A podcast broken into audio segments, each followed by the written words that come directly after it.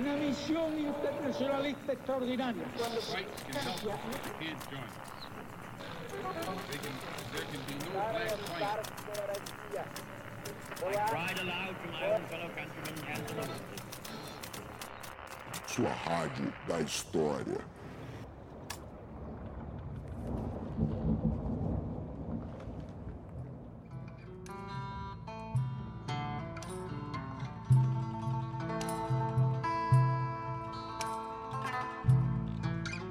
dia, boa tarde, boa noite, tripulantes. Aqui quem fala é o Rafinha e eu sou o marinheiro que comanda esse motim. Bem-vindos a bordo, porque esse é o podcast História Pirata.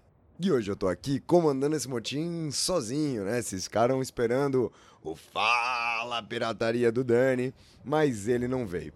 Eu tô aqui sozinho hoje porque na verdade eu tô só gravando essa introdução de um programa que a gente vai lançar naquela versão de bônus, mas que é de uma mesa que eu, Rafinha, o Dani, aqui do História Pirata, e o Bruno Rosa, do Medievalíssimo, que também já foi aqui participante do História Pirata num episódio lá no começo do nosso podcast, participamos de uma mesa redonda na Ampu do Distrito Federal, em dezembro de 2022, sobre história e podcast.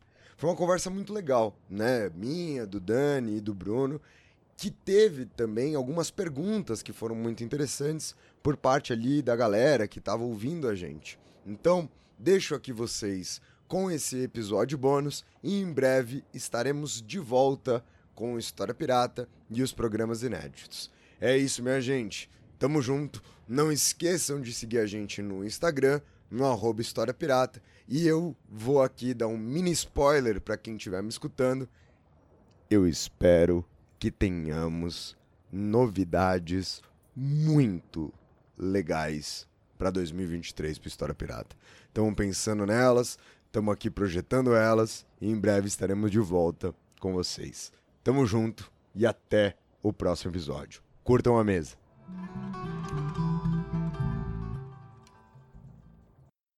A ideia dessa mesa é de ser uma mesa, enfim, bastante aberta para depois também a gente discutir, conversar, vocês perguntarem para a gente conversar sobre podcast.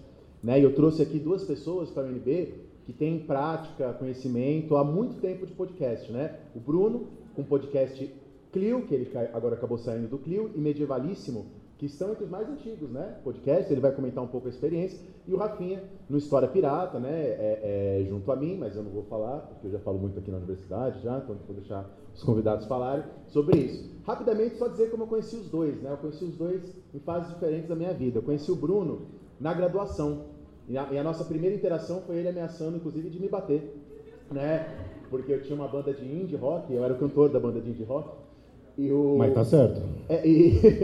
e aí a gente tinha um festival de bandas lá na faculdade, na USP, no chamado Away, né? É, nesse momento eu só tô triste pro Bruno não ter te batido. É, e ele falou assim, ó, oh, Indy, não, tem que Só ficou no campo das ideias, não foi pra materialidade. Enfim, e, e bom, depois a gente se reencontrou nesse mundo aí dos podcasts e tal, e é um trabalho muito legal sobre o qual ele vai falar. O Rafinha conheci num segundo momento aí da vida profissional, que foi já dando aula, né? A gente deu aula junto por 12 anos. Né? A gente dividiu o primeiro colegial, o segundo colegial, o terceiro colegial, curso vestibular, principalmente no finalzinho do meu período dando aula, né? E a gente sempre trocou muitas ideias e a, e a nossa ideia do nosso podcast, o História Pirata, veio das angústias que a gente teve dando aula, né? Nesse período que a gente trabalhava no ensino médio, que eu fiquei ali 12 anos, né? 12 anos que a gente trabalhou junto, mais ou menos, é, nesse período. Então, é, sem mais enrolações, vou passar a palavra para o Bruno, que vai comentar agora com vocês, professor Bruno Rosa, sobre a experiência dele nos podcasts, os trabalhos que ele tem feito. É, bom dia a todos e todas. Sou Bruno, sou professor de ensino base, professor de ensino fundamental 2, ensino médio, e eu sou podcaster também. Né? Durante muito tempo eu tive vergonha de falar isso, porque é, quando você fala em podcast, a gente pensa em podcast grande, pensa em netcast, flow, entre outras coisas. E meu humilde podcast não chega a nenhuma fração do que esse pessoal chega. É, e é interessante a gente pensar primeiro o que é um podcast. Aqui, quem consome podcast? Levanta a mão, por favor. Quase que todos. Alguém consome os nossos podcasts? Olha aí, ó. Olha um mercado para a gente explorar, hein? Então, definir o que é um podcast. Né? Um áudio que você manda de 10 minutos para sua mãe reclamando da vida é um podcast? Não, não é um podcast.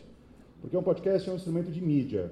Ele tem um pensamento, ele tem uma produção de mídia por trás. Ele pode durar 5 horas, ele pode durar 5 minutos.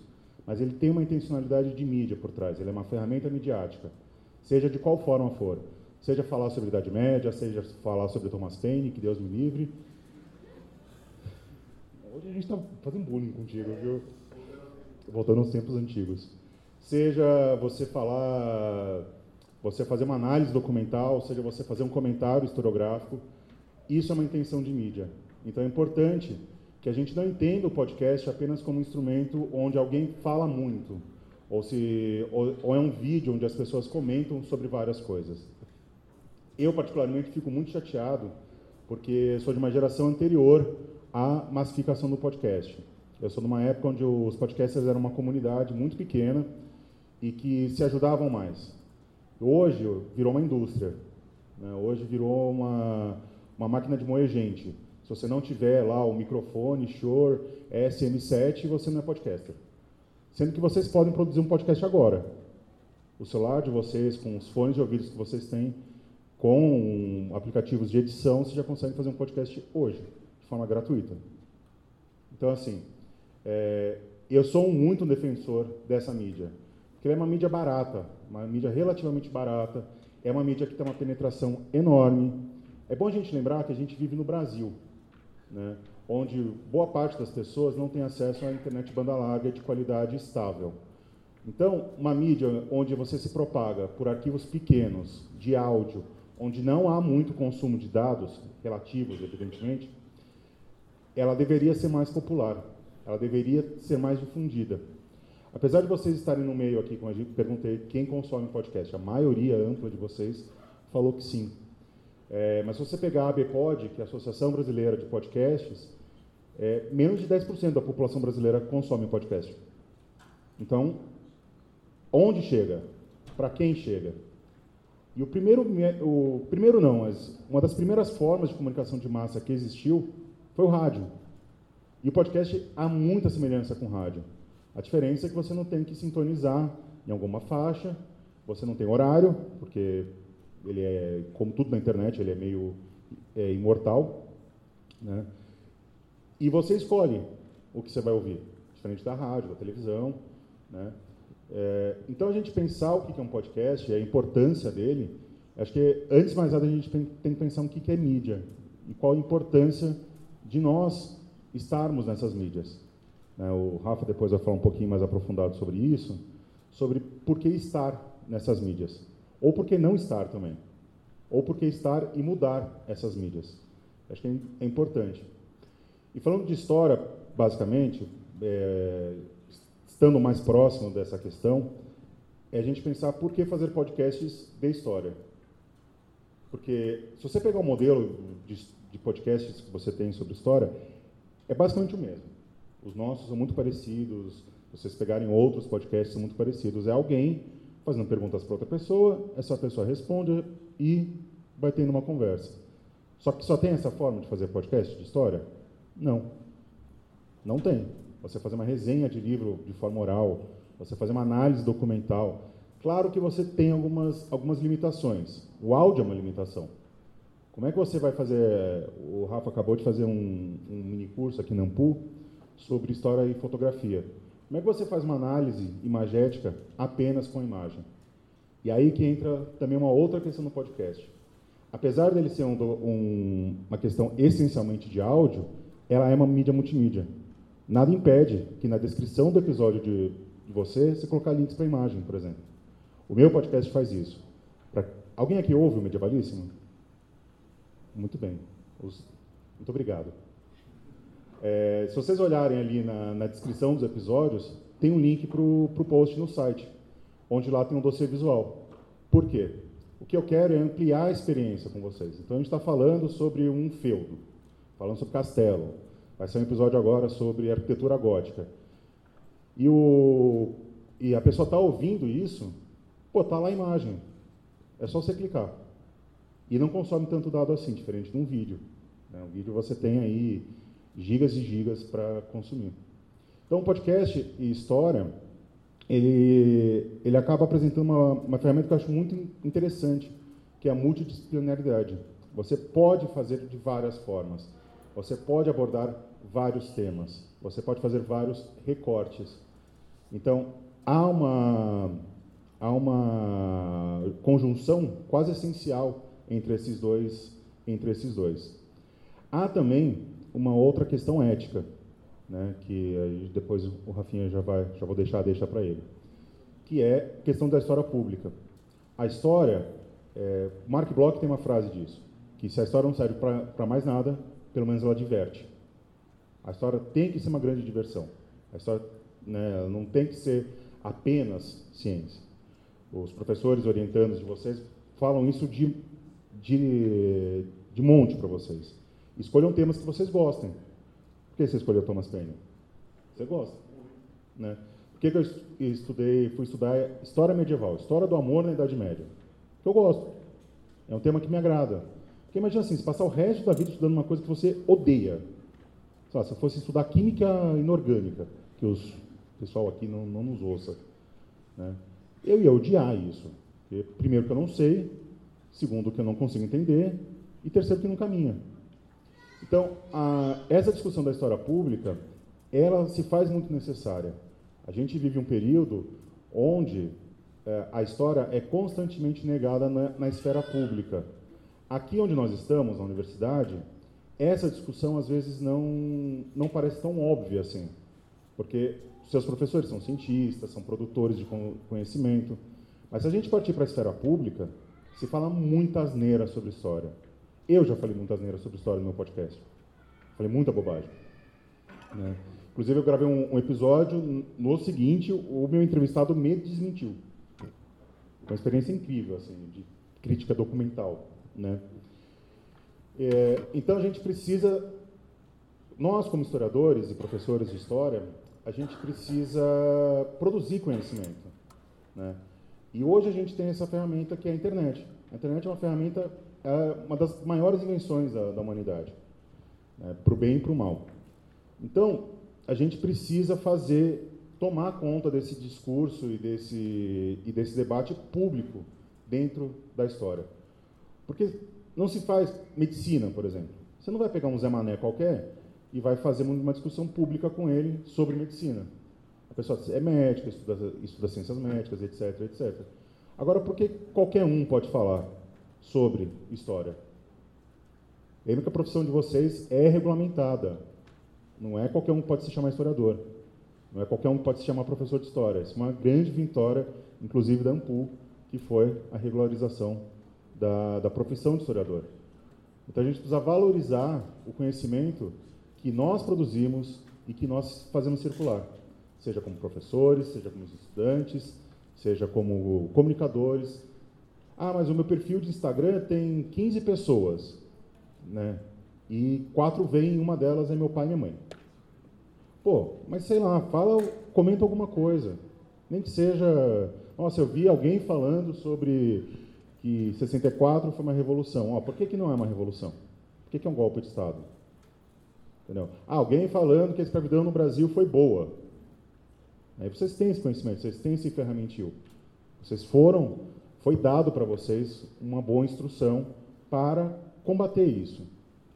Então, é, fazer história pública, não espera que só eu, o Dani, o Rafa, é, entre outros produtores, façam isso. Vamos tomar esse, esse espaço. Né? E aí acho que eu deixo com, com o Rafa para ele falar sobre essa questão dos espaços. Obrigado, Bruno. E só, aliás, só complementando e comentando, né, três coisinhas aqui que eu anotei, que você falou. Eu especificamente trabalho com YouTube e podcast. E é muito e é sobre isso das 15, dos 15 ouvintes. É muito interessante porque às vezes um podcast nosso tem 500 ouvintes e, uma, e um vídeo no YouTube tem 10 mil, mas aqueles 500 ouvintes, aquele podcast com 500 ouvintes tem um impacto muito maior. Né? Porque eu acho que isso é uma especificidade do podcast, o público costuma ser um público que escuta, né, com mais atenção, que escuta até o fim, diferente do público do vídeo, que costuma ser mais disperso, assiste o começo e vai embora. É que, diferentemente também do, do vídeo, a plataforma do podcast, ela é o boca a boca. Né? Vocês conheceram os podcasts que vocês ouvem, alguém indicando. É muito raro você abrir lá um tocador de podcast e ele acertar o que você ouve. Em podcast, né? em música não necessariamente. Sim, é. Você é um pouquinho menos vítima do algoritmo. Exa- do algoritmo. Exatamente. Agora o vídeo não. O vídeo você faz, faz essa experiência. Abre uma aba, uma aba anônima no, no YouTube, não loga e começa a procurar alguma coisa. Toca lá, resistência de chuveiro.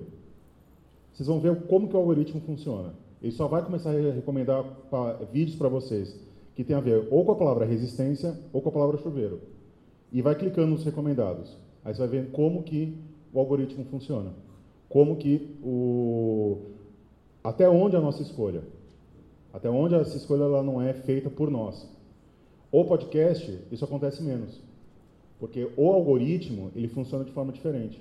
Claro que nós estamos vítimas também de, das formas de divulgação disso. Né? É, inclusive, dei bronca neles para eles fazerem o site deles, porque o dia que o Instagram, o Instagram fechar, como é que vocês vão divulgar o trabalho de vocês?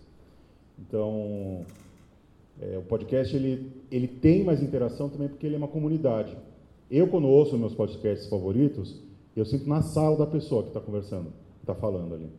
E isso traz uma humanidade que o vídeo não traz. Porque o vídeo é uma coisa meio alienígena, né? Fotografia também é uma coisa meio alienígena. O áudio não. O áudio, ele é acolhedor. Você se sente parte do processo. Você se sente parte de uma comunidade. Diferente do, do vídeo, diferente da imagem, que é muito estanque. É, é muito distante, tem o véu. Né? Os cineastas falam muito dessa questão do, do véu da câmera, por exemplo. E gozado que o áudio não tem isso. Né? Porque o áudio mexe com questões quase emocionais nossas, quase sensíveis. É, inclusive porque é vibração, é uma, uma, é- tem uma parada até neurocientífica por trás disso. Então essa questão de, de interação maior e de, e de é, proximidade maior, todo podcast que vocês encontrarem vai ter isso. né? Um episódio do Medievalismo que eu ouvi muito, assim, bombou, estourou, né? tem 300 plays, sabe? Só que a comunidade do- das pessoas que ouvem é muito próxima.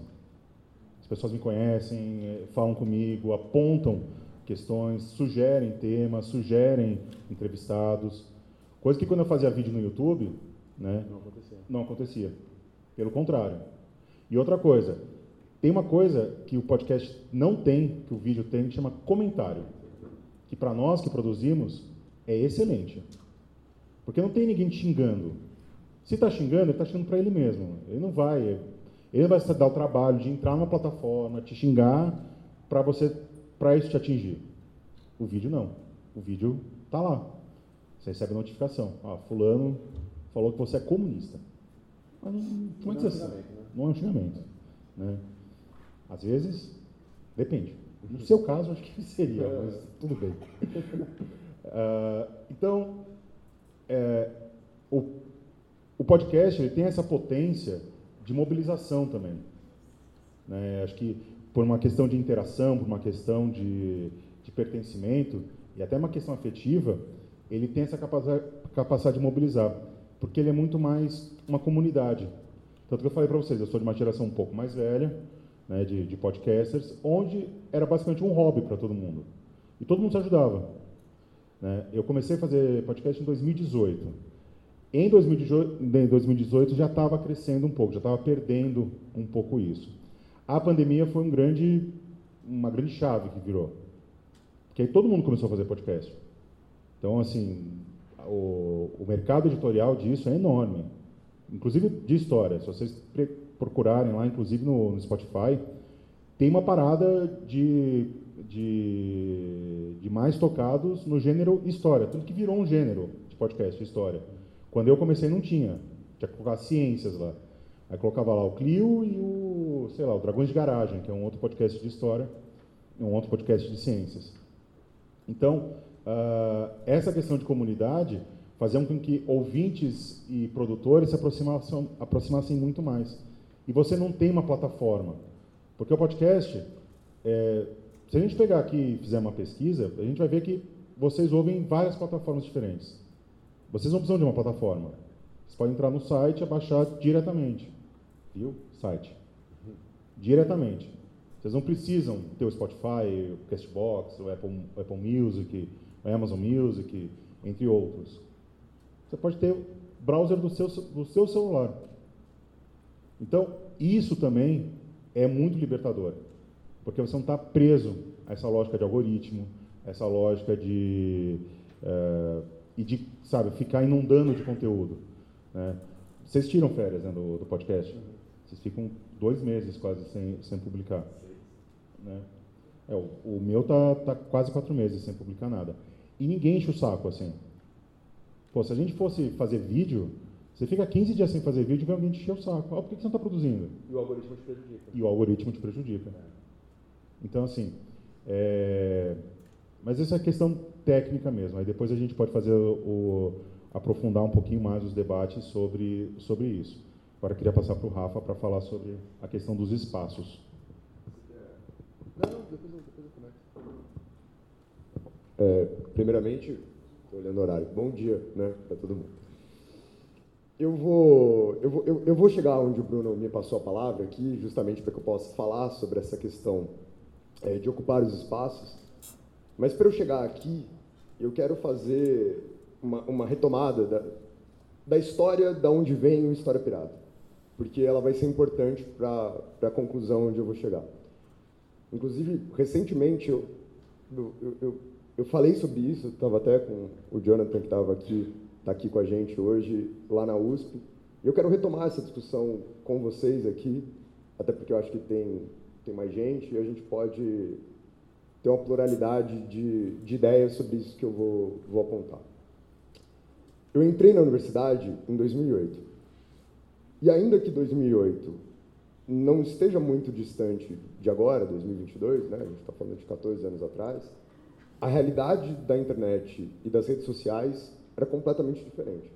Né? Então, eu não entrei na graduação como parte significativa de vocês que estão aqui, no mundo onde a internet ocupada por gente fazendo divulgação científica fosse algo massificado.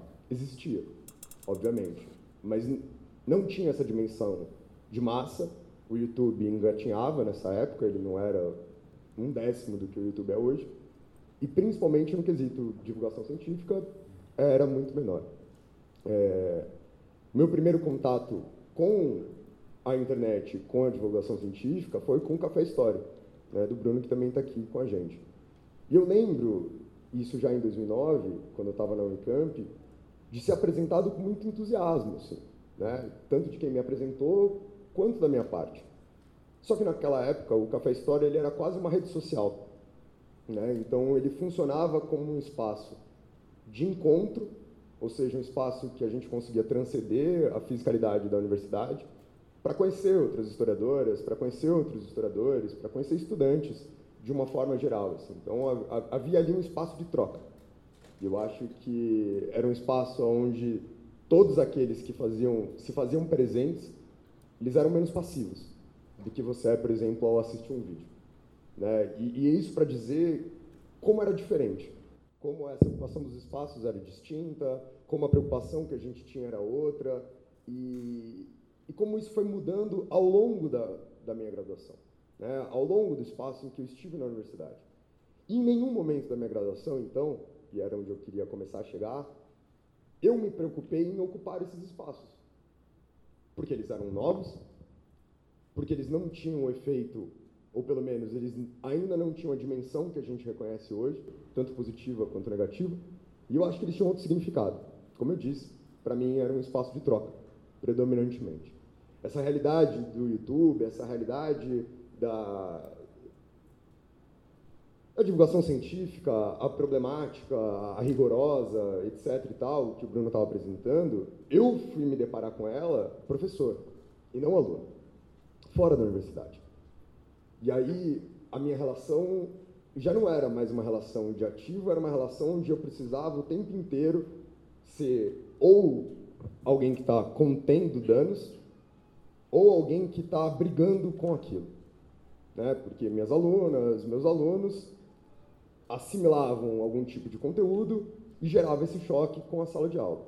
Choque positivo, choque negativo, eu não estou estabelecendo aqui uma valorização desse choque, mas simplesmente atribuindo ele a isso. Ao mesmo tempo, e aí vai parecer que eu estou me distanciando, mas a discussão ainda está dentro do mesmo processo, eu sou professor de ensino médio e de pré-vestibular.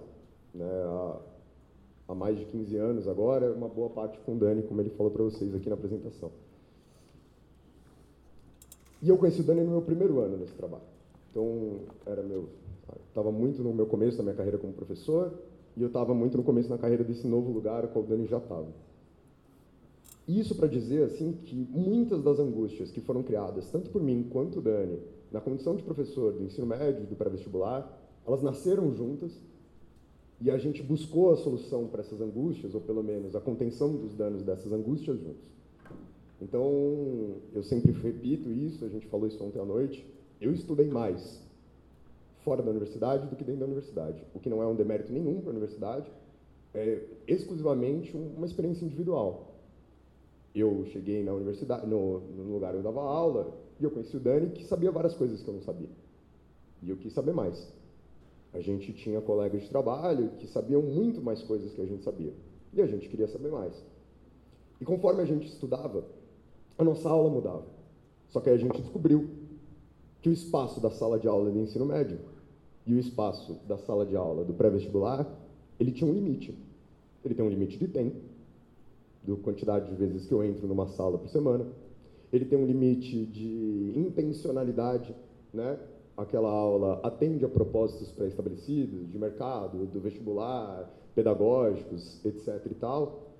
E a gente começou a ficar angustiado porque a gente estudava e não conseguia transportar tudo aquilo para dentro da sala de aula. E a gente se esforçou muito para fazer isso.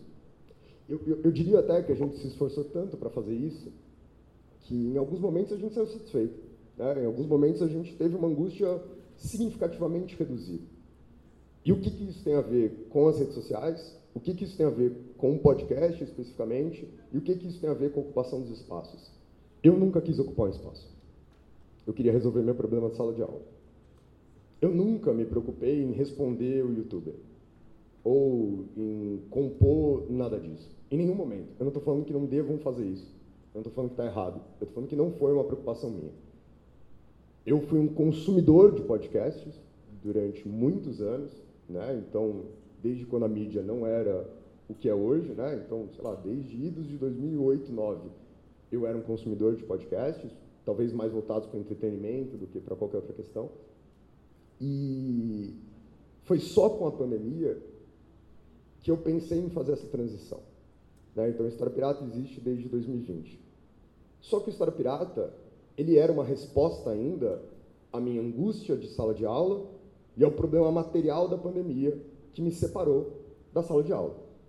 Então, o lugar onde eu trabalhava fechou e durante três semanas não aconteceu nada. Não teve aula, não havia uma resposta, não havia uma projeção do que deveria acontecer. Como a parte mais significativa dos meus alunos são de pré-vestibular, e são de pré-vestibular de medicina, há um desespero né, nessa, nesse estágio da sua vida. Vários de vocês passaram por esse desespero, acho que vocês sabem disso. Então, na cabeça deles, ficar três semanas sem aula era sinônimo da reprovação. Era sinônimo de que eles não iam passar, era sinônimo de mais um ano de cursinho e assim por diante. E aí, inevitavelmente, né, ao invés de brigar com a direção da escola, eles brigavam comigo. Era para eu, eu tinha que resolver o problema deles. Né? E ainda que eu soubesse que não era minha responsabilidade resolver o problema deles, foi a hora que eu entendi que eu tinha a possibilidade de resolver essas duas coisas: a minha angústia de sala de aula e o problema que eles tinham.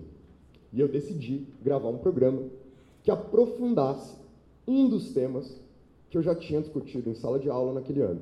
Né? Porque as coisas fecharam, se eu não me engano, em março, dia 15, 16 de março. Eu tinha dado aí três, quatro semanas de aula, mais ou menos. Então, eu não podia seguir com a matéria, porque eu não tinha como distribuir isso para todo mundo, e a minha opção era resolver o bagulho que eu sempre quis fazer.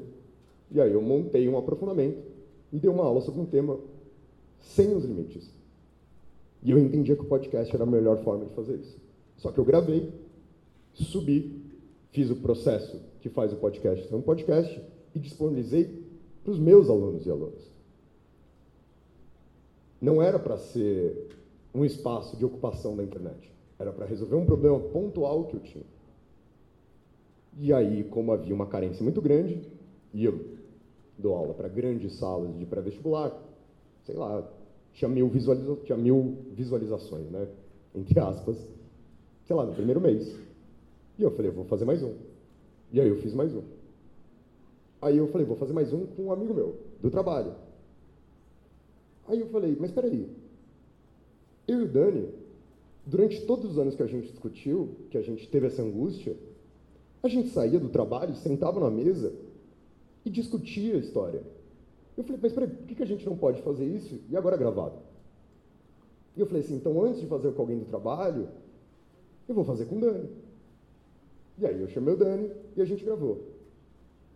E foi muito legal, porque inclusive a gente resolveu uma discussão que a gente tinha há 10 anos, que a gente nunca tinha chegado a uma conclusão, e a gente já mudou de ideia hoje, mas naquela hora a gente chegou a uma conclusão e ficamos felizes disso.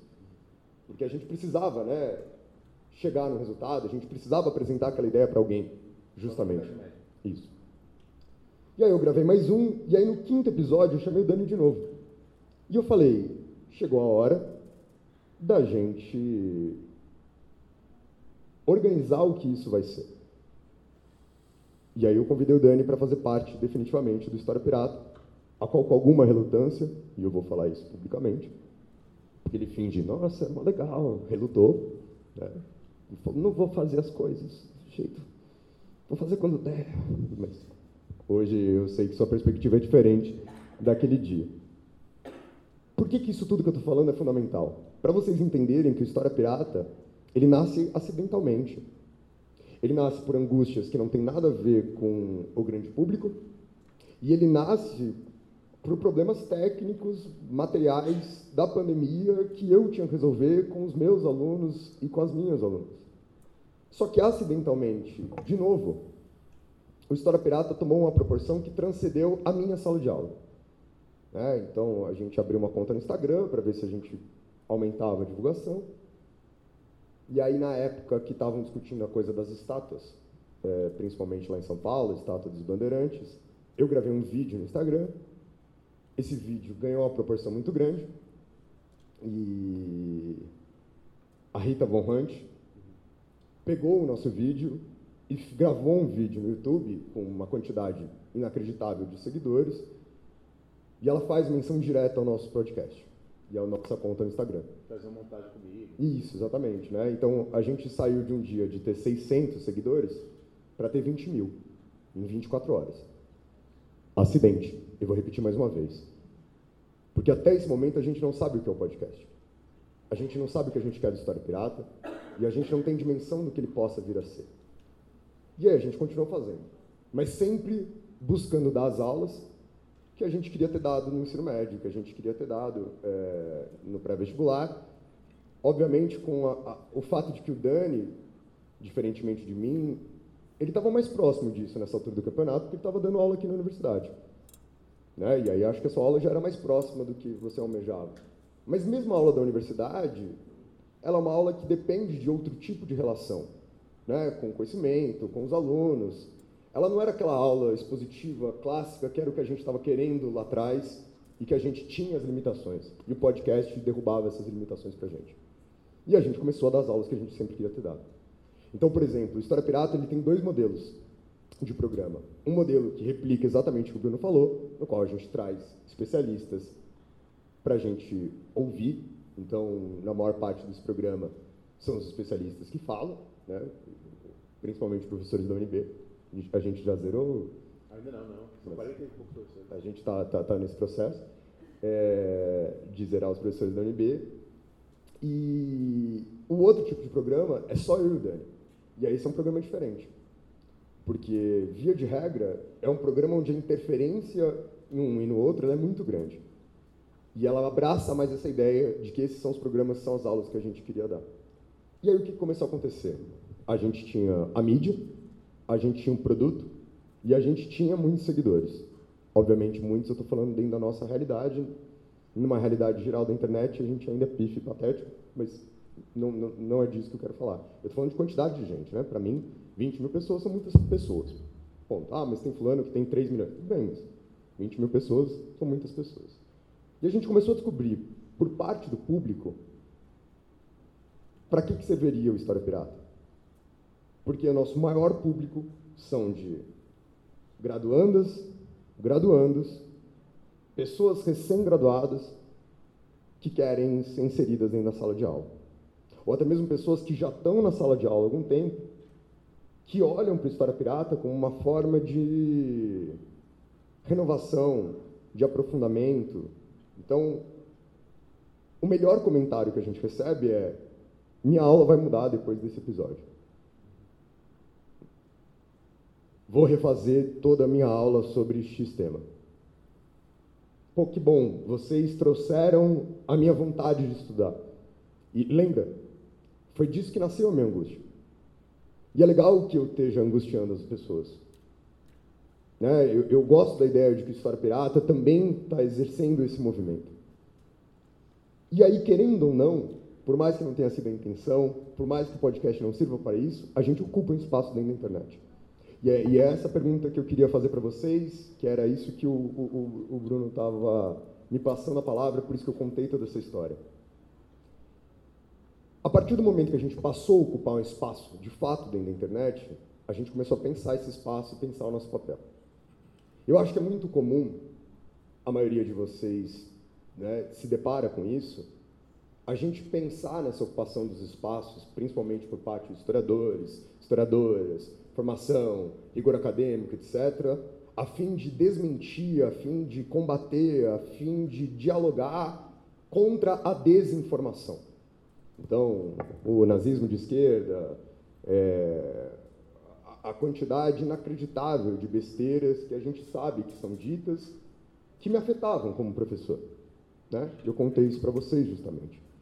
Mas a minha dúvida, e o Dani compartilha dela, e a gente tem isso muito bem claro dentro do História Pirata, é a seguinte, eu quero perguntar para você justamente.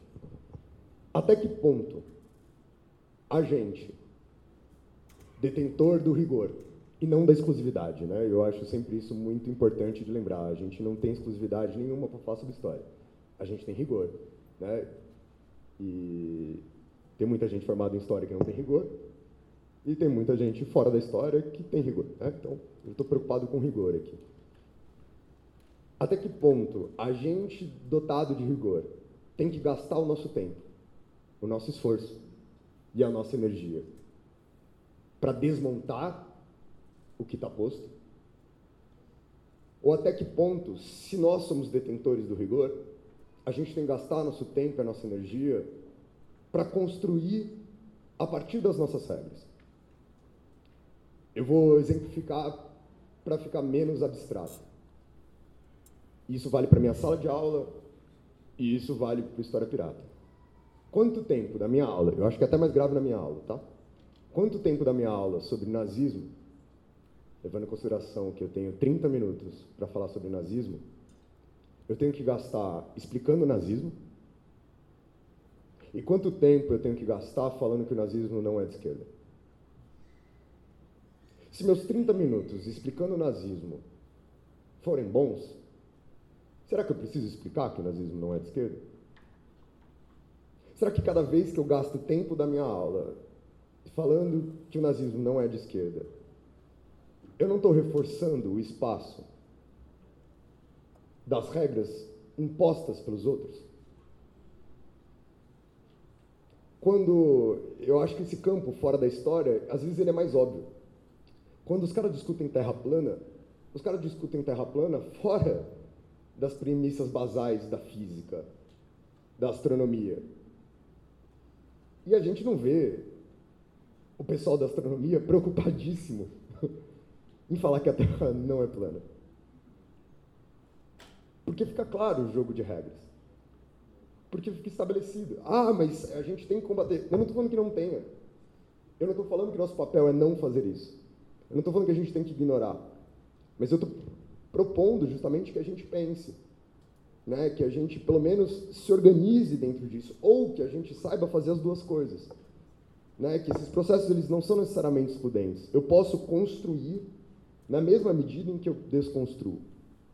Então a gente pode ter o programa desconstrução e a gente pode ter um programa de construção. O meu medo é a gente não ocupar esses espaços nas nossas regras, na nossa lógica, dentro do que a gente se faz historiadoras e historiadores justamente. Né? Então, por que, que o podcast, e agora especificamente falando, é um espaço que eu considero mais apto para isso? Porque talvez seja a mídia com menos limitações dessas todas que a gente falou. Limitações técnicas, como o Bruno muito bem apresentou, limitações de tempo. Então, eu acabei de ver no Twitter que estão passando Avatar 2 com intervalo de 14 minutos, porque tem 3 horas e 10. É. Ou seja, a gente está vivendo um momento que ninguém consegue ver um vídeo por 3 horas e 10. Ah, enfim, então ninguém vai ver o, ouvir História Pirata de 3 horas. A gente tem um programa de 3 horas e 40. Você sabe, Rafa, que eu vi, um, eu vi um artigo de jornal falando sobre como as músicas estão diminuindo de tamanho para caberem no TikTok. É, não, exatamente. É.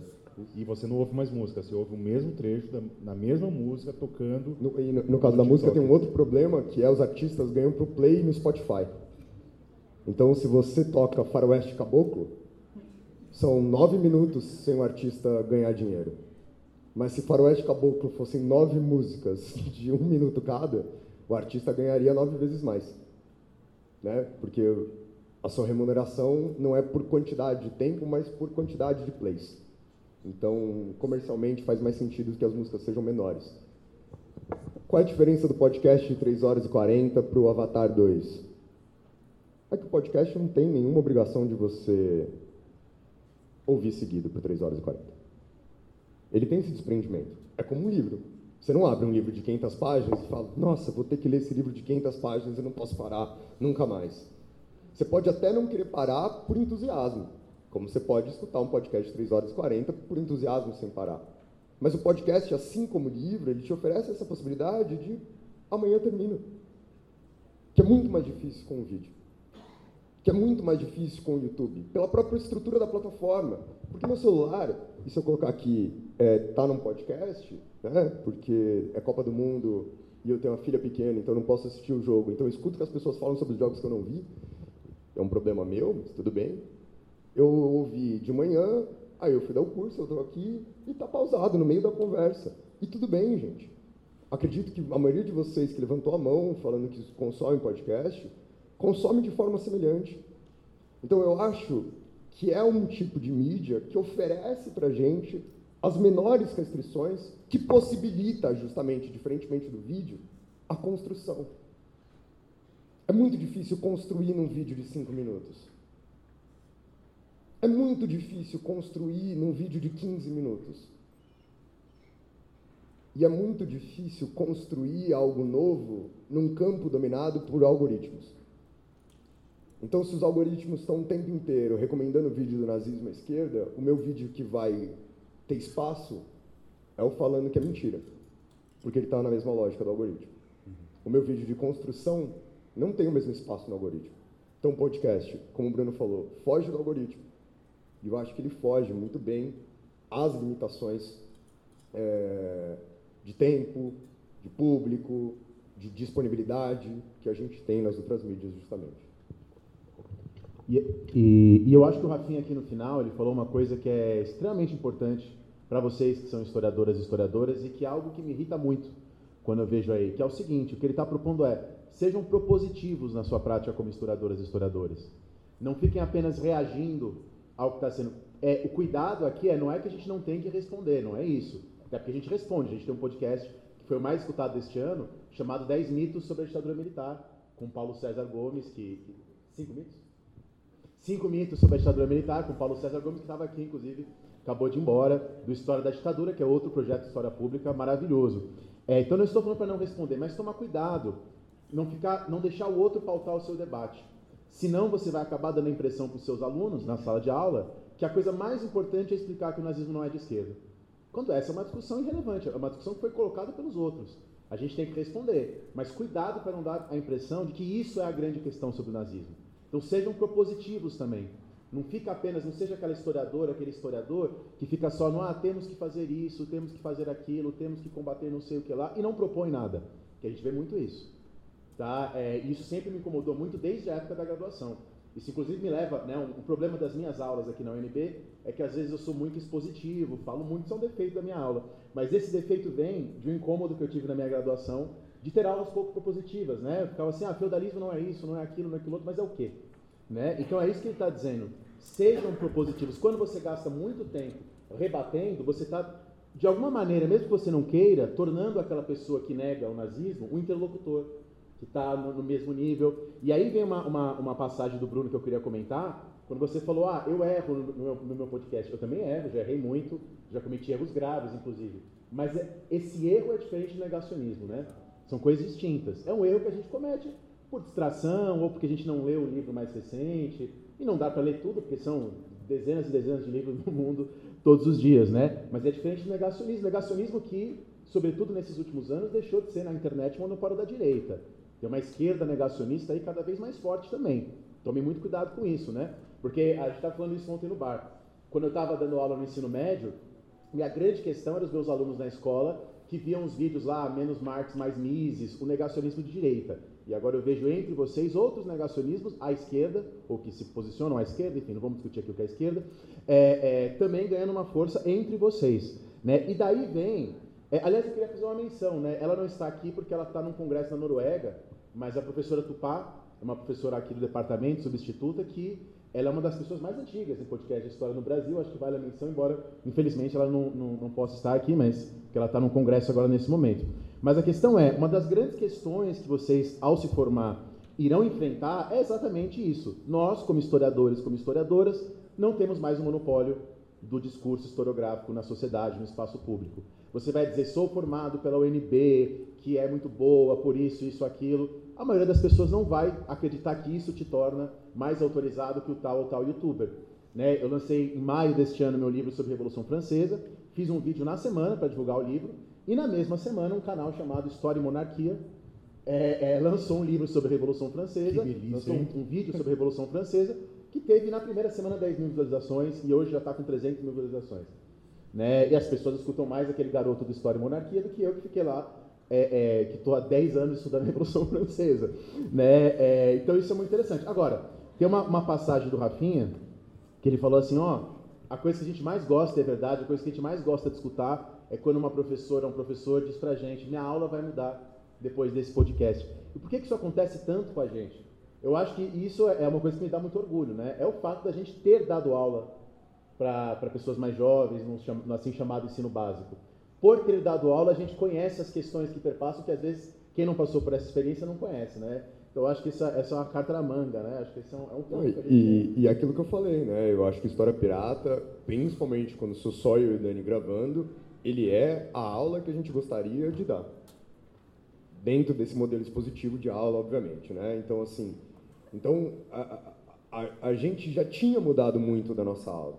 A gente já tinha esgotado os limites que é uma sala de aula, seja do ensino médio, seja do pré-vestibular. Vou repetir quantas vezes for necessário no modelo expositivo de aula, porque eu estou falando de limites de um modelo específico de aula, tinham chegado. A gente chegou no limite que dava, né? Então, sei lá, minha aula tem uma hora e quarenta. Em uma hora e quarenta, a minha aula sobre feudalismo problemático, ela tem esse limite, esse limite, o limite do vestibular, etc, etc, etc. O melhor que eu consigo fazer é isso. O resto são arestas que eu limpo todo ano dessa aula mas não tem mais como ela ser mais. Para ela ser mais, eu preciso de três horas. Eu preciso de não ter limite é, propositivo. Eu preciso ter um outro tipo de público. Só que, para a gente fazer isso, às vezes, ou a gente tem a oportunidade inacreditável de ter professores universitários, como o próprio Dani, mas como muita gente aqui da UNB e de outros institutos, conversar com a gente,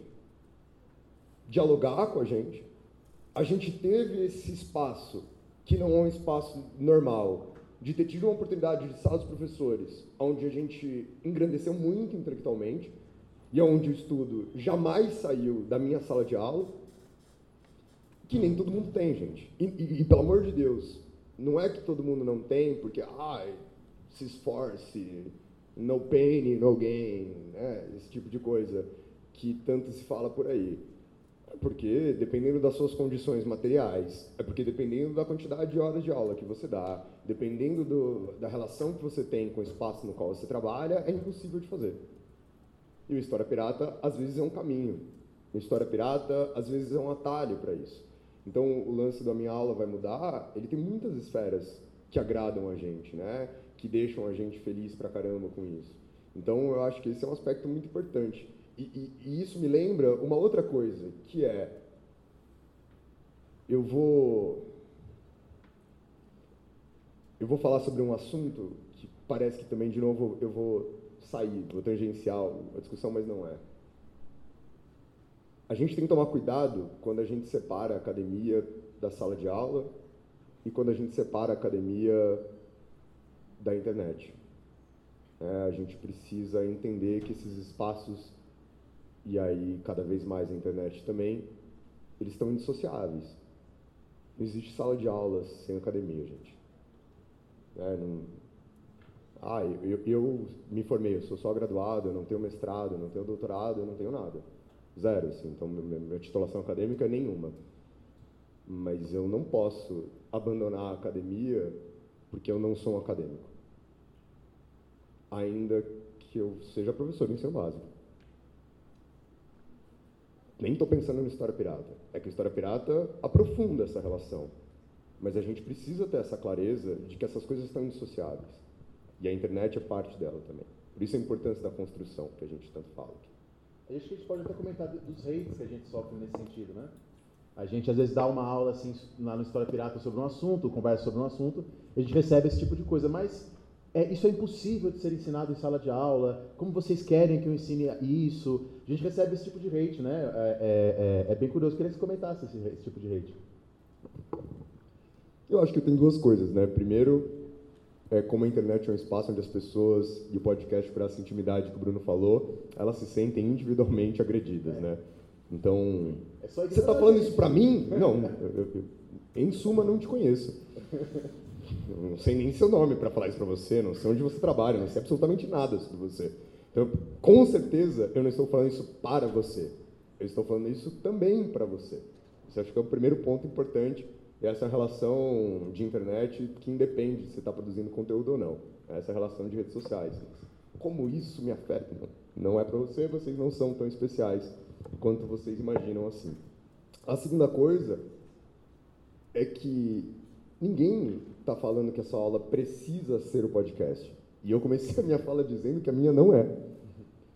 Que o podcast ele é o espaço onde eu consigo ir além, mas eu consigo trazer coisas, e eu trago coisas do podcast para minha aula. Quando, quando a gente gravou com a Neuma, por exemplo, mudou minha aula. Ah, mas, sei lá, eu, deve ter duas horas sobre iluminismo em Portugal. Eu não tenho duas horas para falar sobre iluminismo em Portugal na minha aula. Mas é um comentário que muda. E é um comentário que é importante de ser feito dentro da minha aula, das limitações que ela possui. Terceira coisa, às vezes, o História Pirata é a minha aula. E isso também é uma coisa da hora de a gente falar, né? Ah, mas é impossível. Algumas coisas são, outra, outras não, gente. Tem, tem uma piada interna que a gente acho que já fez ela gravada algumas vezes, mas vocês podem abrir o celular e olhar agora. A maioria dos episódios, que sou só eu e o Dani gravando, tem uma hora e quarenta. Por que, que a maioria dos episódios que tem só eu e o Dani falando tem uma hora e quarenta? Porque no lugar que a gente trabalhou junto, aqui também, as aulas têm uma hora e quarenta. E isso é mecânico dentro de mim. E não é que a gente está medindo o tempo, olhando no relógio. Natural. É, se eu começar a falar agora, eu paro daqui a uma hora e quarenta, sem olhar no relógio. Porque a gente faz isso há muito tempo. Então, às vezes, cabe na aula, literalmente. E eu acho né? é uma coisa que nosso podcast de, de domingo vai ser sobre feudalismo. E, evidentemente, a gente vai com a professora Cláudia Blobo, lá do, da Federal do Triângulo Mineiro, desconstruir um pouco a ideia de feudalismo. E é um cuidado que vocês, como professores, têm que ter é com a indústria dos cursinhos pré-vestibular. Porque essa indústria vem de uma ideia do vestibular, do Enem, que não é o que o vestibular e o Enem são. E vocês foram convencidos disso. Então a gente escuta muito isso, ah, mas vocês querem desconstruir o feudalismo, mas no Enem cai aquele feudalismo dos anos 80. Aí a gente, a gente fez essa pesquisa durante o podcast, a gente nos planejou, a gente, fez, a gente parou e falou, vou fazer aqui. É, é, que a gente gravou agora. A gente percebeu que nos grandes vestibulares de grandes universidades, no Enem, não tem mais questões sobre aquele antigo feudalismo. Isso é uma coisa que está em livros didáticos, está em apostilas, e aí faz, faz exercício, fala sobre isso. Para dar um número, só para não ficar abstrato, tá? Nos últimos 10 anos, grandes vestibulares, tem 10 questões que usam a palavra feudalismo. Dessas 10 questões que usam a palavra feudalismo, a palavra feudalismo está usada no enunciado nas alternativas em quatro dessas 10 questões. Nas outras seis, feudalismo é o nome do livro que foi citado no texto de referência. Ou seja, não é uma questão sobre feudalismo. Não é uma questão preocupada com o conceito de feudalismo. É que esses cursinhos pré-vestibulares vendem uma ideia do Enem que é conveniente para eles próprios venderem seus cursos. A gente não vai aqui julgar a conveniência disso. O que eu só vou dizer é que não é assim que a história é trabalhada. Se usa isso como justificativa, mas é uma má justificativa, que não corresponde ao que acontece, basta uma análise do que, do, dos últimas provas.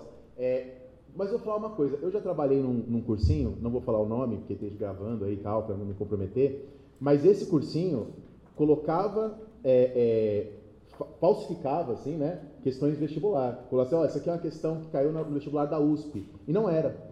E fazia isso para se adaptar à apostila, porque na apostila tem um capítulo sobre feudalismo, não tem questões, então vamos inventá-las. E dizer que é do tal vestibular. E as crianças caíam. É, é, era um cursinho super caro, enfim. E, e, não é o que o Rafinha trabalha agora, tá? Só para vocês saberem, quem está gravando aí. Né? Não, é uma, não é uma figura geométrica. Não é uma figura geométrica. Bom, é, queria, antes de mais nada, de nada, porque quem apresentou a, o vídeo de vocês para Rita fui eu. Sério? Foi, foi eu. Nossa, de nada. Sabia, de nada.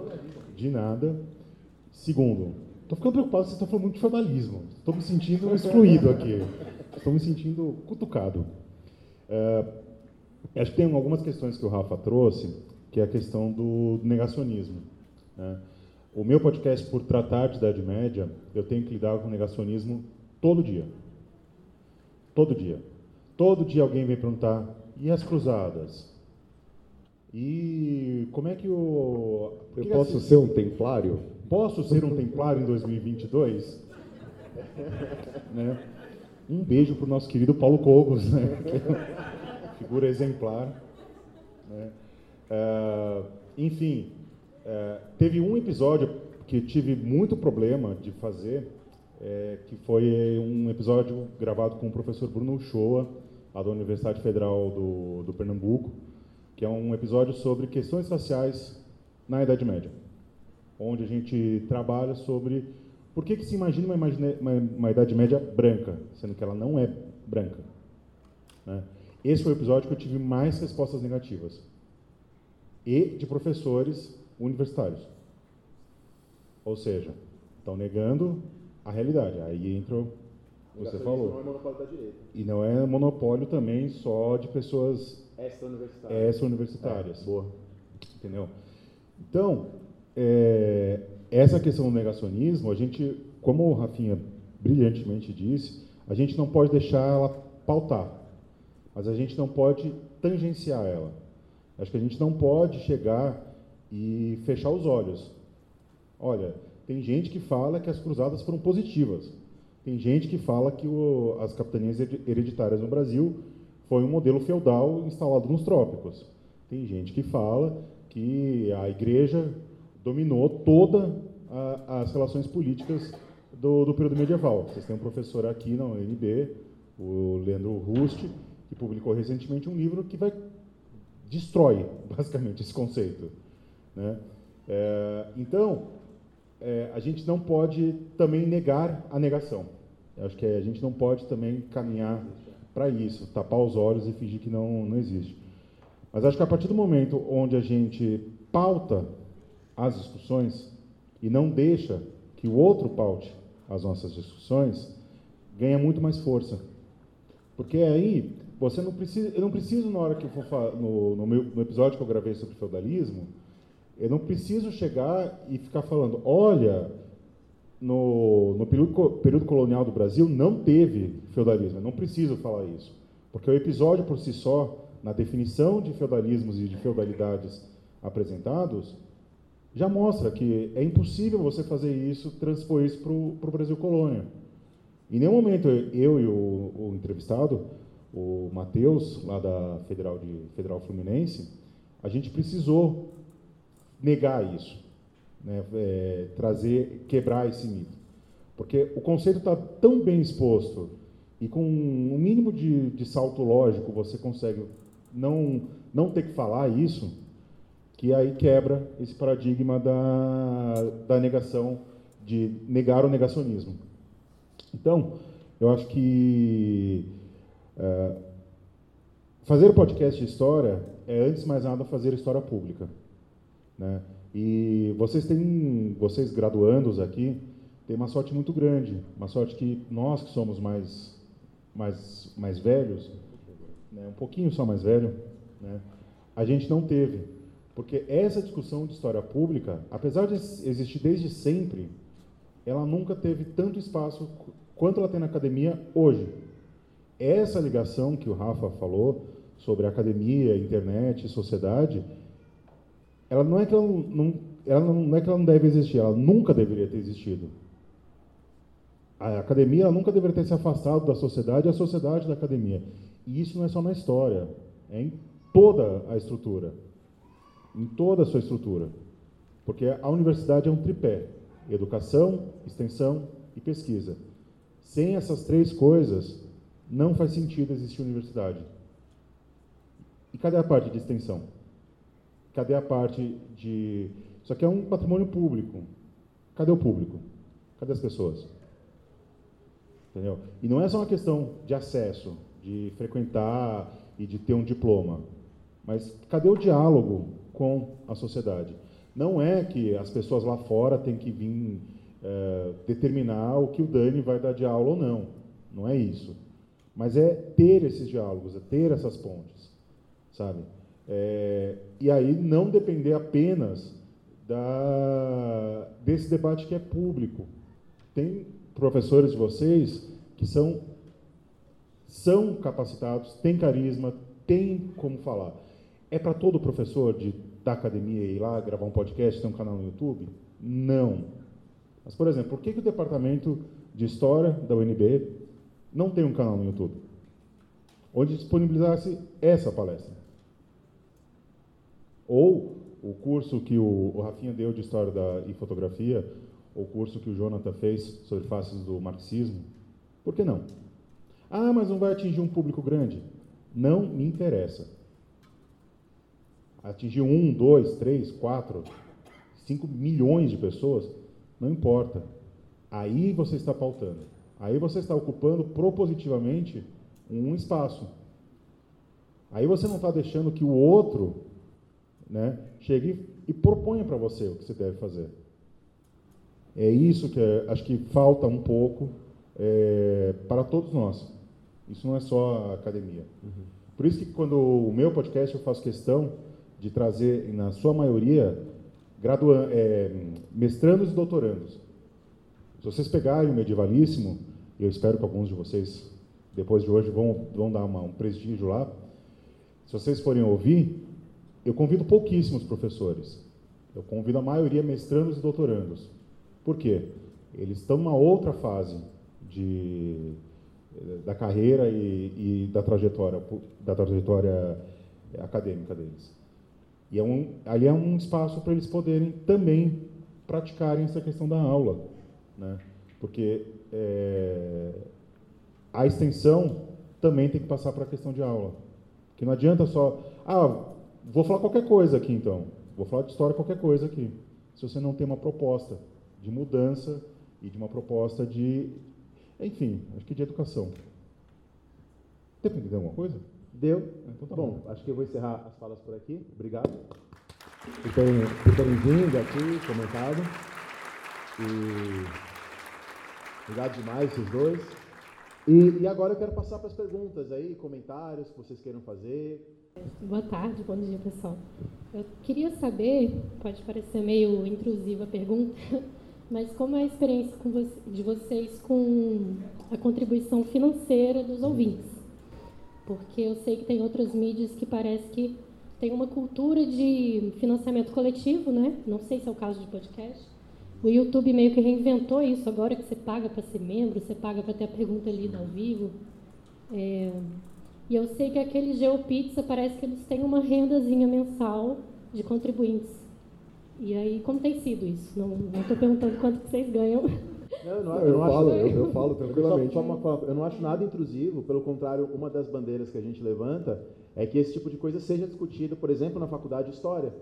Né, que a gente pense alternativas, formas da gente ganhar dinheiro, sobreviver, para além do ensino da pesquisa. É, né, a, a Neuma que está aqui, que é a diretora do Instituto de Humanas, ela tem também bastante essa bandeira de que isso seja colocado em debate. Outras formas de ganhar dinheiro. O, o, eu conheço o garoto do Dial Pizza, ele é super novo, assim, e, e, e ele consegue uma renda super legal se vocês conseguirem fazer isso, né?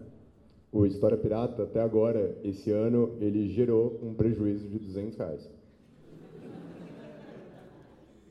O ano passado, a gente... A gente ganhou dinheiro. Como que a gente ganhou dinheiro o ano passado? O ano passado, a gente terminou o ano com um saldo positivo de 3 mil reais. Quase. Sabe por que, que a gente ganhou esse dinheiro? Porque a gente estava com prejuízo no podcast de novo.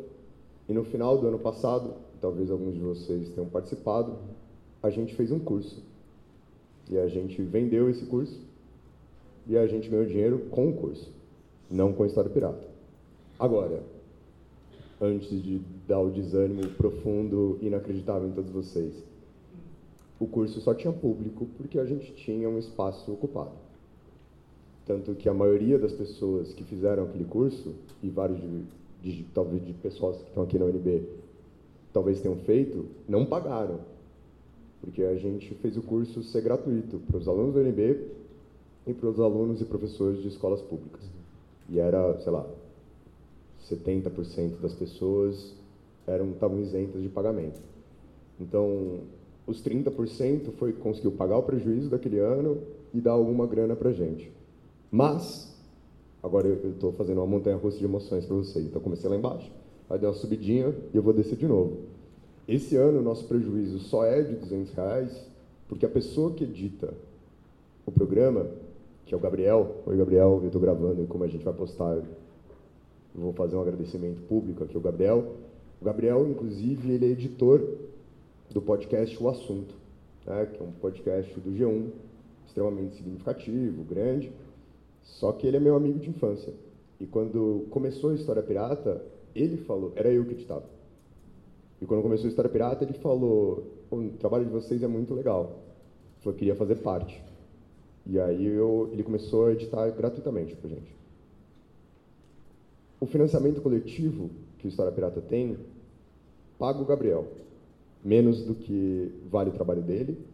E não é só um elogio, eu estou falando assim, no mercado, o que ele recebe por hora editada é menos da metade do que a média mas o nosso combinado é que todo, todo o dinheiro do financiamento coletivo é enviado diretamente para o Gabriel, que nunca pagou a hora da aula dele, a hora do trabalho dele. Esse ano, o nosso financiamento coletivo caiu por um terço, um quarto, o Gabriel voltou a não receber nada. A gente não conseguiu pagar nem o que a gente gasta do servidor esse ano. Então, montanha russa de emoções. Agora, para outro lado, o canal do YouTube que eu participo é um canal que as pessoas que participam, não eu, mas os outros ali, vivem disso mas eles não vivem do dinheiro gerado pelas propagandas do YouTube. É, a partir do YouTube, eles vendem um curso e é esse curso que o sustenta. Então, um pouco parecido até com a lógica do que aconteceu. Talvez se a gente se propusesse a dar cursos mais frequentemente, a gente geraria uma renda um pouco mais fixa, né? Que não é só nas propostas, porque a gente tem outros trabalhos, né? É, é, isso é uma coisa importante para dizer. A gente tem outros trabalhos e o podcast é uma parte só. A gente não se dedica tanto, né? Quanto outros podcasts que a gente conhece, por exemplo, né? E não é uma questão só nossa também. Se você pegar, de novo, existe um. A, BPOD, que eu já falei, né, a Associação Brasileira de Podcasts, ela estima que no mercado apenas 5% dos podcasts ativos hoje se consegue se sustentar financeiramente. E isso é 5% do universo de podcasts no Brasil. Não é só podcasts de história. Então, há uma grana que dá para fazer, né? mas acho que há, existem outras motivações. Né? Eu, a minha maior motivação é receber livro. são livros que eu não compraria, que eu não, não recebo. Inclusive, do Dani eu ganhei assim, Uhum. né? A gente, ganha, a gente ganha bastante livro. Mas e, e não só e tem uma questão de você não depender apenas do pensando como mercado, né? Você não depende apenas do financiamento coletivo. Você pode fazer camiseta, você pode vender itens, a questão dos cursos também. Essa camiseta que eu estou usando, por exemplo, é do antigo projeto que eu fazia parte. Tem lá no- na lojinha de camiseta e tal. Então dá para dá para dá para viver? Dá. Você precisa ser um monge franciscano, né, ter muito desapego aos bens materiais, né, estar, estar num estado de nirvana e torcer para que tudo dê certo. Tá bom? Mais? Mais perguntas? Ali. Vou ficar em pé. É, bom dia, queria cumprimentar vocês. É, na verdade, eu queria pegar algumas coisas que fogem, mas não fogem um pouco do tema que o Rafael falou e o Bruno falou. Eu me chamo Natália, eu pesquiso sobre formação de professores e extensão universitária. E vocês trouxeram, levantaram essa pauta da relação dos professores aqui na academia com os professores da educação básica e a possibilidade de manter esse diálogo. Então, acho que é uma problematização, uma pergunta e mais um desafio para o Daniel, porque é o professor dessa casa.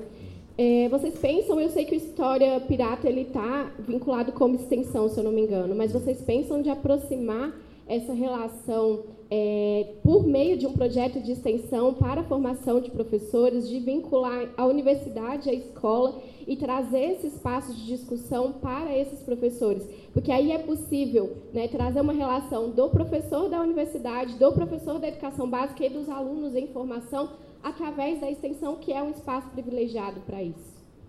Não, per- perfeito. Até um, é um comentário interessante para fazer. Obrigado, Natália. Obrigado, Natália. Que é o seguinte, é, agora, nesta Ampu, que a gente está terminando hoje, né, como último dia, a gente está terminando o mandato do professor Matheus Gamba, que foi um mandato excelente, aqui a Ampu ficou mais ativa, e agora está começando um- uma, a nova direção, né, a nova chapa da Ampu, com a professora Renata, que infelizmente não pôde estar aqui agora de manhã, ela até mandou mensagem. E uma das propostas dessa nova chapa que está assumindo neste momento, durante esta Ampu, é, é exatamente a promoção de mais cursos para professores. Exatamente isso. Eu acho que a Ampu é, é, é um espaço até, em, em certos aspectos, mais interessante que a universidade, porque não tem as amarras burocráticas, né? Ampu não é da universidade. Respondendo diretamente a sua pergunta, houve um momento em que a gente cogitou colocar a História Pirata como parte da extensão da UNB. Foi uma proposta, inclusive, de professores daqui, né? É, exatamente. E, e a nossa preocupação, minha e do Dani, é a gente estar preso a amarras burocráticas. Então, a gente queria ter uma liberdade não só do conteúdo, que tenho certeza que não era esse seria o limitante da universidade, mas de, por exemplo, minha filha nasceu esse ano, o Dani assumiu a coordenação e a gente não conseguiu manter a publicação. A gente não conseguiu manter a frequência. A gente ficou parado por quatro meses. A gente saiu de ser um podcast semanal para ser um podcast de, de duas vezes por mês, né? Quinzenal, de 15 em 15 dias, assim. Então, a- eu acho que o espaço da universidade, ele também precisa ser ocupado por vocês. Né? E eu, e- e eu, digo isso não num tom de crítica, assim, mas num, num- tom até de, de mobilização por parte de vocês. Porque se vocês que estão aqui dentro da UNB não se apropriarem desses espaços de extensão, né, eu, al- alguém vai. E eu não estou falando que o História Pirata vai fazer isso errado. Mas acho melhor que sejam vocês. Ainda que o Dani faça parte daqui, né? Mas vocês alunos, eu digo. E também, por exemplo, ano- é, no comecinho do ano, uma professora de uma escola lá de Taguatinga me chamou para dar uma aula sobre Revolução Francesa para o segundo colegial, eu fui. Né? Então também que a mobilização parta dos dois lados, né? Porque às vezes a gente aqui tem as questões burocráticas que nos tiram tempo e nos tiram possibilidades. Mas às vezes, se a mobilização às vezes partir também dos professores, né? E não é uma crítica, é uma, é uma- são propostas de ação, tá? Propostas de a gente pensar como, como se mobilizar. Isso facilite um pouco o processo, burocraticamente falando, né? Porque a gente tem exclusividade, a gente tem uma série de amarras que, que podem criar problemas para a gente, né? E existem departamentos que fazem isso. Por exemplo, você tem um, o vinculado ao LEME, que é o Laboratório de Estudos Medievais da USP, você tem um podcast que chama Estudos Medievais, que é um podcast que inclusive já entrevistou professor de fora, feito pelos alunos é, do, do laboratório. Você tem o Diálogos Olimpianos, que é lá da Universidade Federal de Santa Maria, se não me engano, que ele é feito por alunos de pós-graduação que de história antiga, e você tem o GEMAN, que também é da Universidade Federal de Santa Maria, que também tem um podcast sobre isso. Então, há uma, uma mobilização por parte de alguns professores, por parte de alguns departamentos, por parte de alguns laboratórios, indo atrás disso, de fazer essa conexão entre a extensão feita dentro da universidade com o público maior. Há, há uma mobilização muito grande, principalmente nesse, nesses podcasts que são mais de nicho, por exemplo, História Pirata não é, um, não é um. Ele é mais generalista, ele não é um podcast sobre. que nem o meu, que é de história medieval. Entendeu? Então, é, o meu, na verdade, é uma exceção, porque acho que é o, é o único podcast no Brasil de história que não é generalista e que é individual, assim, não é uma pessoa fazendo. Né? O restante que tem por aí é muito generalista. Então, tem uma mobilização, sim, por parte de alguns departamentos é, para fazer essa aproximação. E é importante que parta dos alunos, né? São, Partam dos alunos. Também, né? 800 alunos, 40 professores, acho que tem mais. Vocês têm que mandar um e-mail para o coordenador aqui do curso, tá? Enche o saco dele, ele é um rapaz bom, honesto, né? É. eu vou cobrar ele, pode deixar.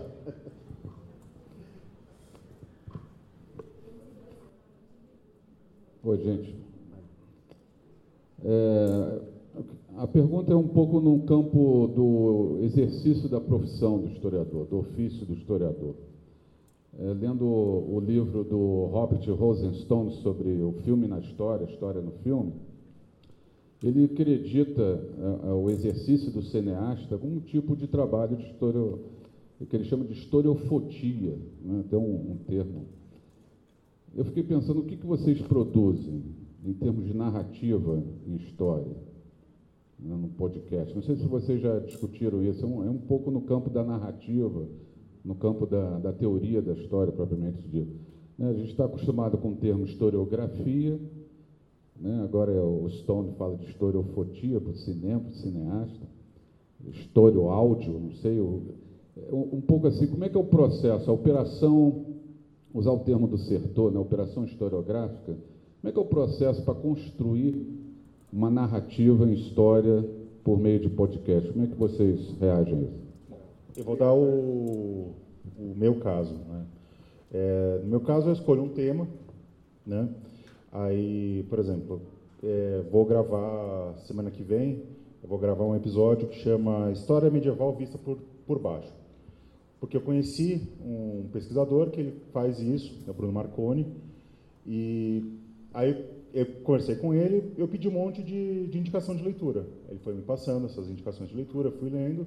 A gente constrói um, uma pauta junto, uma pauta barra, barra roteiro, e aí a gente constrói junto o episódio. Volta lá para gravar e a gente vai fazendo. No meu podcast, você tem dois tipos de episódios. Você tem os episódios que são essas entrevistas, que aí é uma entrevista clássica. Né? É, o pessoal vai falando, eu vou fazendo o papel do, do ouvinte, porque eu acho que é importante também a gente fazer esse papel do ouvinte. Né? Às vezes, para nós, é muito claro o que ele está falando, mas a gente tem que fazer também a provocação. É, e tem um outro episódio que são pequenos drops, que aí são curtinhos, é 10 minutos no máximo, que aí envolve pesquisa mesmo. Vou, pesquiso é, biografia, é, fonte documental e etc. E aí tem essa questão da oralidade, sempre tentando fazer um discurso próximo à oralidade, mas não necessariamente um discurso raso. Né? É um discurso educativo, eu diria. Né? Então, é basicamente esse processo historiográfico. Dá para fazer de outras formas? Dá. Eu conheço podcasts, por exemplo, que pegaram a Carta do Descobrimento, leram a Carta do Descobrimento e aí foram fazendo interpretações da Carta do Descobrimento, fazendo interlocuções com a historiografia. Basicamente uma aula de de, de faculdade, assim, aula na universidade, fazendo isso. E é interessante porque é a voz. A voz ela tem uma questão muito afetiva, porque e você pode fazer outra coisa. Né? Eu ouço podcast quando lavo louça, por exemplo. Né? Eu, eu, prefiro porque faz, me faz companhia. É um momento muito solitário lavar louça, né? Então eu uso lá para ter uma, uma, companhia. E é bom porque é, é, a, a voz traz essa intimidade. né? Ainda mais com a voz bonita que o Rafael tem, né? Voz rústica, né? É, eu acho que isso é uma, é, assim como a gente fala, isso é uma coisa que já é um lugar comum entre nós, né? Que aquilo que é feito na escola não é só divulgação, que é também produção em história, né? também um tipo de discurso histórico. Acho que para o podcast é o mesmo raciocínio, né? A gente também está produzindo. Eu acho que ainda é muito pouco consciente, né? Eu acho que ainda se reproduz muito a sala de aula, ou se reproduz uma entrevista. Eu acho que isso é, é, me anima, isso é muito legal. Ainda não foi explorado, a, a, não foram exploradas as possibilidades narrativas que o podcast tem. E isso eu acho que para a gente melhorar, a gente precisa ter tempo e dinheiro. E, em segundo lugar, observar os outros podcasts que a gente tem visto, né? De, de narrativas, de reportagem, que oferecem um pouco, acho que, outros caminhos, né? E, e, eu queria citar um exemplo é, que é específico, e eu concordo com o que os dois falaram aqui, mas nessa pergunta que eu acho que ela é tão importante, que é a experiência, como o Bruno falou que também tem, de trazer mestrandos e doutorandos para o podcast. Porque são pessoas cuja pesquisa não está clara sequer para elas, na maioria dos casos. Então, a gente teve momentos, como com o Jonathan, por exemplo, em que houve construção durante o programa. Porque, inevitavelmente, gente, e é, eu tive essa experiência aprofundada, pesquisar é uma coisa muito solitária. Né? E, e aí, às vezes, falta reverberação. Né? Então, mesmo que a gente estava falando sobre isso agora no minicurso, que você reverbere sozinho com o seu próprio texto, o que o texto tem para falar para você quando é você que produz ele é um espaço limitado. O que outras pessoas, o que seus pares têm para falar é diferente. E era a coisa que era tão legal no Café História, nessa, nessa, nesse formato redes sociais, né? que a gente tinha um pouco disso. E a gente sentiu que tem momentos em que gente em processos de pesquisa, gravando podcast com a gente, compreenderam novos caminhos durante a conversa, compreenderam novas possibilidades durante a conversa, compreenderam problemas de pesquisa durante a conversa. E aí eu acho que é uma produção mais óbvia mesmo, assim, né? mais direta, não é, indireta dessa construção historiográfica propriamente dita. Então eu acho que esse, por exemplo, é um caminho legal e que acontece né, com frequência dentro do podcast. E até erros narrativa. Né, uma vez a gente eu, eu, gravou um podcast com uma pessoa e a pessoa não estava muito bem no dia ela estava assim com questões é, é, de saúde e tal. E a pessoa é nossa amiga, tá? a gente gosta muito da pessoa. E tô falando pessoa para não, não ajudar a não identificar. E, e aí a pessoa começa, é, não é um animal, um ser humano. Aí a pessoa estava falando e ela parava de falar porque fugia a ideia, porque não estava muito bem, não sei se era covid e tal. Só que na edição, por conta disso, ficou parecendo que a gente estava cortando a pessoa. Né? E isso que aí um monte de gente fala, vocês cortaram. a gente tem que pedir, ó, vai lá conversar, porque ficou parecendo que a gente cortou, mas na verdade é, a edição, a edição cria um tipo de narrativa, às vezes, que pode jogar até em nosso desfavor. Né? Então isso é muito interessante, tem que ser uma coisa bem feita, pensada, porque é, é muito diferente o podcast que fica no final da nossa gravação. Já aconteceu de eu falar, nossa, esse podcast não ficou muito legal. Aí na escuta, falo, nossa, e o contrário né, eu terminar e falar, nossa, aqui fizemos uma excelente narrativa. E depois eu senti que foi truncado, uma coisa assim, né? E essa questão de produção, teve um... Aconteceu comigo um, um episódio que eu achei muito estranho. Que foi durante a gravação de um episódio do Medievalíssimo que uma pesquisadora chegou na, tese na, chegou na ideia de doutorado dela. Uhum. Ela falando, conversando, a gente estava gravando sobre... É, sobre o Arthur lendário. O Arthur lendário e o Arthur verdadeiro, digamos assim. E ela começou a falar, e ela falou, deu, deu um estalo assim nela. Pô, mas dá para analisar por essa forma. Que é isso, é a solidão, né? né? E eu, como medievalista, eu acho que a oralidade precisa ser mais valorizada. A gente deveria voltar a ler textos em voz alta, porque isso ajuda muito. É, é isso aí. A gente, a gente acabou de falar no curso de História e Fotografia que a fotografia não é um retrato da realidade, que a, que a, que a escrita não é colocar ideias no papel, né? Que a escrita é também um, um, um pensamento, né? Ela é também uma ação. Eu acho que isso vale para a fala, né? Também é uma forma de pensamento. Acho que é, acho ah. que é eu aqui. Eu sou Ceciliano. Bom dia a todos. A questão que a Natália levantou é bem importante. Aqui na universidade já teve durante muitos anos um setor chamava interação. Esse setor fazia essa ponte entre a comunidade escolar, não apenas professores, mas alunos, os alunos do ensino médio e Ceilândia, Taguatinga, Paranoá e tal, vinham para a universidade, né, numa data específica, com um evento em que eles apresentavam os trabalhos dentro da universidade. Tive vários alunos meus que vieram apresentar trabalho do ensino médio, trabalhando principalmente. E a interação era, fazia cursos, há 15 anos atrás, 12 anos atrás, eu mesmo fiz alguns cursos com professores aqui da universidade, cursos de extensão, de atualização de bibliografia, isso não era só na área na área história, em todas as áreas, tinha isso. Então, esse setor existia. Na época em que o Sebrasp é, não era Sebrasp, era CESP. Né? E é isso, então, é, quer dizer, a universidade tem essa experiência. Tá? Essa, essa universidade. Por algum momento, em algum momento, houve uma mudança de projeto político de reitoria, né? e aí a gente está nesse projeto que está hoje, em que abriu essa lacuna, e eu tenho Assim, eram coisa de 3, 4 mil professores frequentando a universidade fazendo cursos de extensão. Isso não é pouco na realidade do Distrito Federal. Então, existe essa memória da interação, tá? Funcionava ali no Minhocão e tal, e a gente ligava para cá na época e via dos cursos. A sala dos professores era, sempre foi um ambiente muito importante para a sala dos professores que é daqui de Brasília acontece quando tem o vestibular ou o PAS, né, reúnem os professores para resolver e avaliar a prova enquanto os alunos estão fazendo o processo seletivo. Né? Nesse, nessa sala dos professores, teve agora, do PAS agora, né? teve, mas aí está virtual, né? E, e, era presencial, era lá no RU, mil pessoas no RU, mil professores da rede pública e privada. Então a gente tem uma experiência, talvez seja antes de tudo os professores da universidade, os departamentos, as licenciaturas, restaurar esses espaços que já estão existentes, né, e refundar esse fórum, né, refundar esse fórum. E a universidade tem isso. Em relação aos podcasts, me parece que uma coisa que é legal, que não sei se tem uma coisa assim, uh, vamos dizer, uma, como é que fala, uma rede, digamos assim, de cooperação entre a, o pessoal do podcast, tem a associação, né, mas parece que a associação também é um, é, porque tem todo tipo de podcast, né, tem inclusive podcast que, assim, boa parte é inútil mesmo, né, tem uns caras que vão lá e ficam falando, tal, são coisas que interessam, mas, digamos assim, os podcasts voltados para ensino, para ensino, ciência, coisa e tal, de repente, essa rede né, profissional para rentabilizar, né, para botar grana, coisa e tal, fosse. Uma, eu sei que tem produtoras, né? Como é que funciona esse negócio de produtor, você sabe?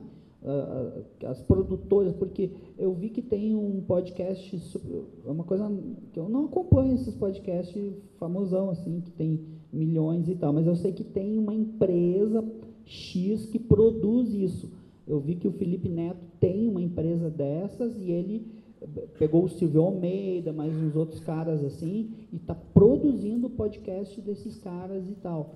Que talvez seja financeiramente o caminho, não sei, é só uma viagem. É, é como eu falei, uh, o podcast há, há uns 10 anos atrás, 10, 15 anos atrás, ele era uma comunidade muito de amadores, assim, né, que as pessoas se interagiam mais e melhor.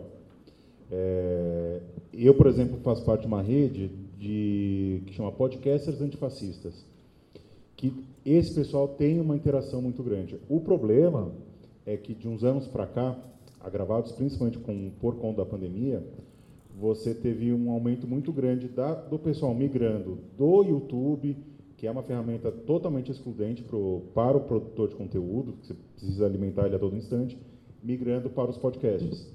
E aí começou a questão da, dessa industrialização. É, existe produtoras de podcasts grandes no Brasil. Né, o Brasil é um dos países que mais produz, mais produzem, mais se consomem podcasts no planeta. Acho que a gente é o quarto mercado de podcasts no, no planeta, por, mesmo tendo um número pequeno de ouvintes. E o problema de você ter uma produtora por trás é perder a independência. Um programa, um programa como História Pirata, por exemplo, com as coisas que os meninos falam e, e trazem, eles talvez não teriam a mesma liberdade que eles teriam dentro de, um, de uma produtora, porque isso acaba cortando. Né? Então, a, a, questão da produtora ela é relevante, ela, ela é, ela possibilita uma outra, uma outra ferramenta, né? uma outra é, profissionalização mesmo. Só que, por outro lado, você fica refém de, um, de, um, de uma edição, digamos assim, de uma, uma coisa editorial. Ah, o editorial do medievalismo, quem faz sou eu.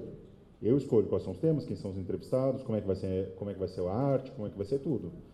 Então, eu prefiro, pessoalmente, ter isso e num futuro distante, quem sabe, ganhar uns 50 reais por mês para fazer isso, do que, sabe, alguém tem, vir me pautar. Eu, particularmente, prefiro isso. Porque eu não dependo disso para viver. Eu entendo quem, quem quer fazer um negócio desse para viver, mas eu não dependo disso, eu dependo das minhas aulas para viver. Então, para mim, eu me sinto muito mais confortável tendo essa liberdade do que ficar refém é, de alguma produtora, etc. Eu, eu, eu acho, inclusive, assim, e eu nem tô, não vou discordar do Bruno da questão de ser refém, isso acontece, de fato, mas, inevitavelmente, para a gente gerar esse capital para a produtora, a gente precisa ter um produto comercial. Né? E até que ponto um podcast sobre história, dentro desses parâmetros que a gente está estabelecendo, ele tem esse apelo comercial? Né? De, de quantidade, porque esse apelo comercial é quantitativo. Há um outro caminho possível por via das produtoras, que é muito dificilmente, e eu estou falando porque eu já fui atrás, uma produtora vai bancar a nossa produção, né? ou vai pagar para a nossa produção acontecer. As possibilidades reais, práticas, de alguém do nosso tamanho, é fazendo elas por elas, ou a gente pagar para a produtora. E isso é mais comum do que vocês imaginam. A maioria desses podcasts, principalmente nesse modelo YouTube, né, que virou sinônimo de podcast, que é gente na mesa, o Shure SM7 e o, a conversa, o diálogo, etc., tem dinheiro pra caramba sendo enfiado por detrás. Né? A vantagem do História Pirata, a vantagem do medievalismo, é que meu prejuízo só é de 200 reais esse ano porque o custo é baixo. Porque o Dani, até outro dia, gravava com o microfone do notebook dele, que tem 25 adaptadores, porque a placa-mãe não funciona. Ah, então, tá vendo? Então, então você entende melhor do que todo mundo aqui as limitações da qual o Dani grava o podcast. Então, se a gente tivesse que bancar essa produção, eu não sei como a gente teria retorno. Agora, talvez esse retorno financeiro, e eu vou insistir nisso desde a sua pergunta, ele esteja pelas beiradas, gente. Isso vale para todo mundo. O, o Flow, lá do YouTube, eles ganham dinheiro por patrocínio das marcas que ficam lá dentro. A gente no História Pirata, a gente fez um trabalho, agora eu lembrei.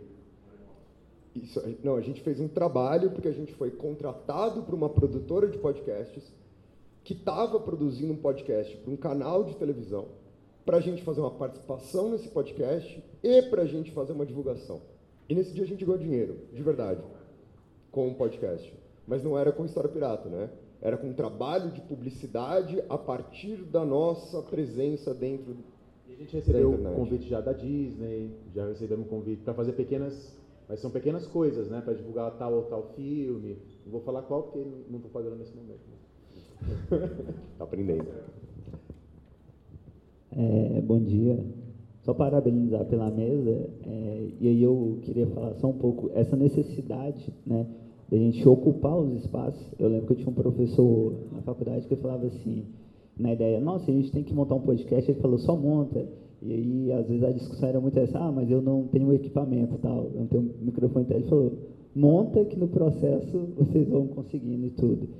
E, por exemplo, eu recebi um vídeo de um aluno meu sobre, não vou citar nome, né, para não ser processado também, é, de uma comentarista política ex-DJ, vocês sabem quem é, sobre cerca da Idade Média, que a Idade Média foi um período muito bom, né, e é uma pessoa que tem muitos views, né, e esse vídeo chegou a mim, né, é, pelas mãos de um aluno de 9 anos, que estava procurando, porque eu atuo nos anos iniciais, dando aula de história iniciais e na universidade. nesses dois âmbitos. E aí é uma galera que tem visualizações, ela tem curso, dá curso, e você vê as pessoas procurando história, conhecer mais, e às vezes elas esbarram nessas pessoas, nesses conteúdos assim, né? Então, para além do ensino, por exemplo, esse aluno que trouxe isso, ele tem um interesse prático da diversão sobre a, a, a, história medieval e tudo mais, né? Então, eu queria que vocês comentassem sobre essas narrativas para e o podcast como um uso público para além do ensino. Então, por exemplo, História Pirata não é só simplesmente para mim enriquecer conteúdo, mas também a diversão, o prazer, né, usos públicos de orientação mesmo para a minha vida, para mim me colocar como um sujeito, a minha identidade assim, que eu acho interessante, só parabenizar pela mesa, muito bacana. É, primeiro, muito obrigado, mano. Mano, eu, eu, eu queria só fazer um comentário muito rápido sobre essa coisa da diversão, que é outra descoberta do História Pirata. Porque o, o, o Bruno falou, porra, eu concordo muito com o Bruno sobre essa coisa do afeto que o podcast traz. E uma, inevitavelmente, como eu e o Dani a gente se conhece há muito tempo, e como a gente tem essa relação muito próxima há muito tempo, a gente, sem pensar, começou a trazer isso para o podcast. Então, sei lá, quem acompanha a História Pirata sabe que teve a saga do Dani sem o dente.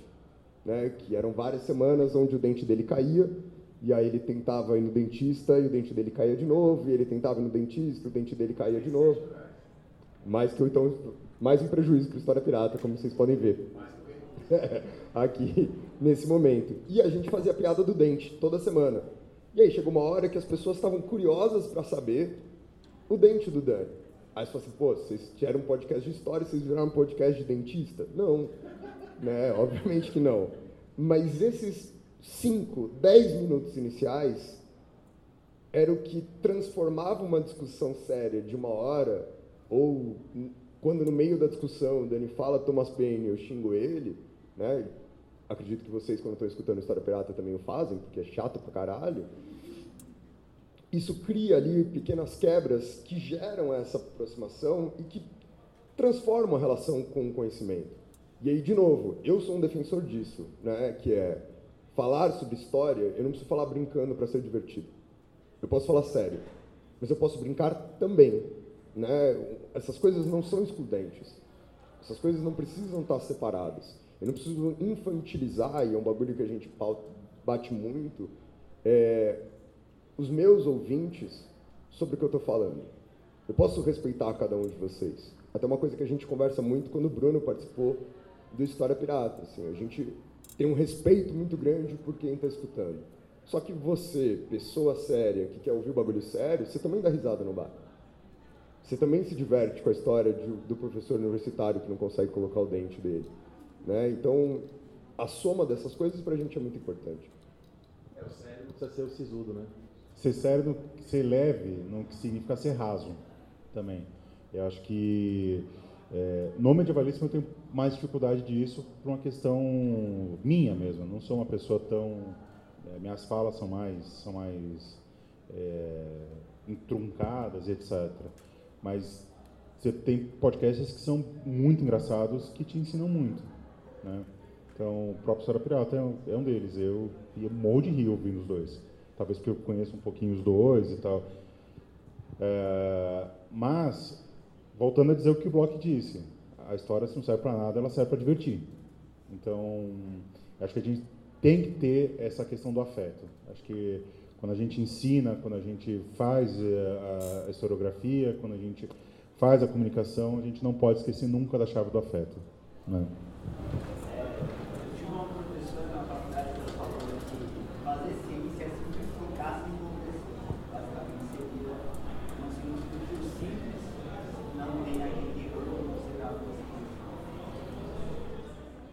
Exatamente.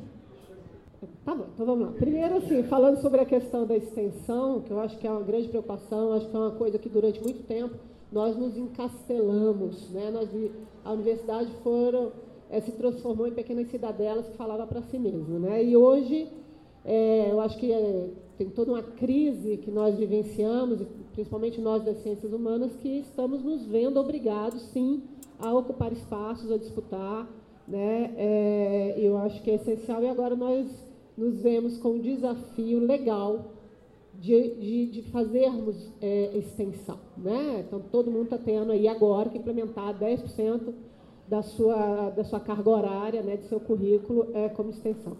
Como gestão, é um desespero completo, mas eu falo constantemente que eu sou uma otimista patológica e eu acho que pode vir a ser uma, realmente uma grande oportunidade para nós pra, é, inovarmos os nossos cursos sem perder o espaço de uma formação mais humanista, mais clássica, né? porque a gente continua isso, tendo esse espaço para essa formação é, nas disciplinas tradicionais e neste, no caso da história, a gente está falando de 300 horas que a gente vai ter que pensar em, em como sair das nossas muralhas, né? Então, acho que esse desafio e o, que vocês fazem, eu acho que é, é aponta como possibilidade de, de espaço que nós podemos ocupar. Eu acho que a, a divulgação científica é um espaço muito é, pertinente e, como vocês dizem, é fácil, é barato, a gente pode pensar nisso é, marcar que esse diálogo com a, a, a, comunidade, a despeito de por outros mesmo, a gente continua tendo, a UNB,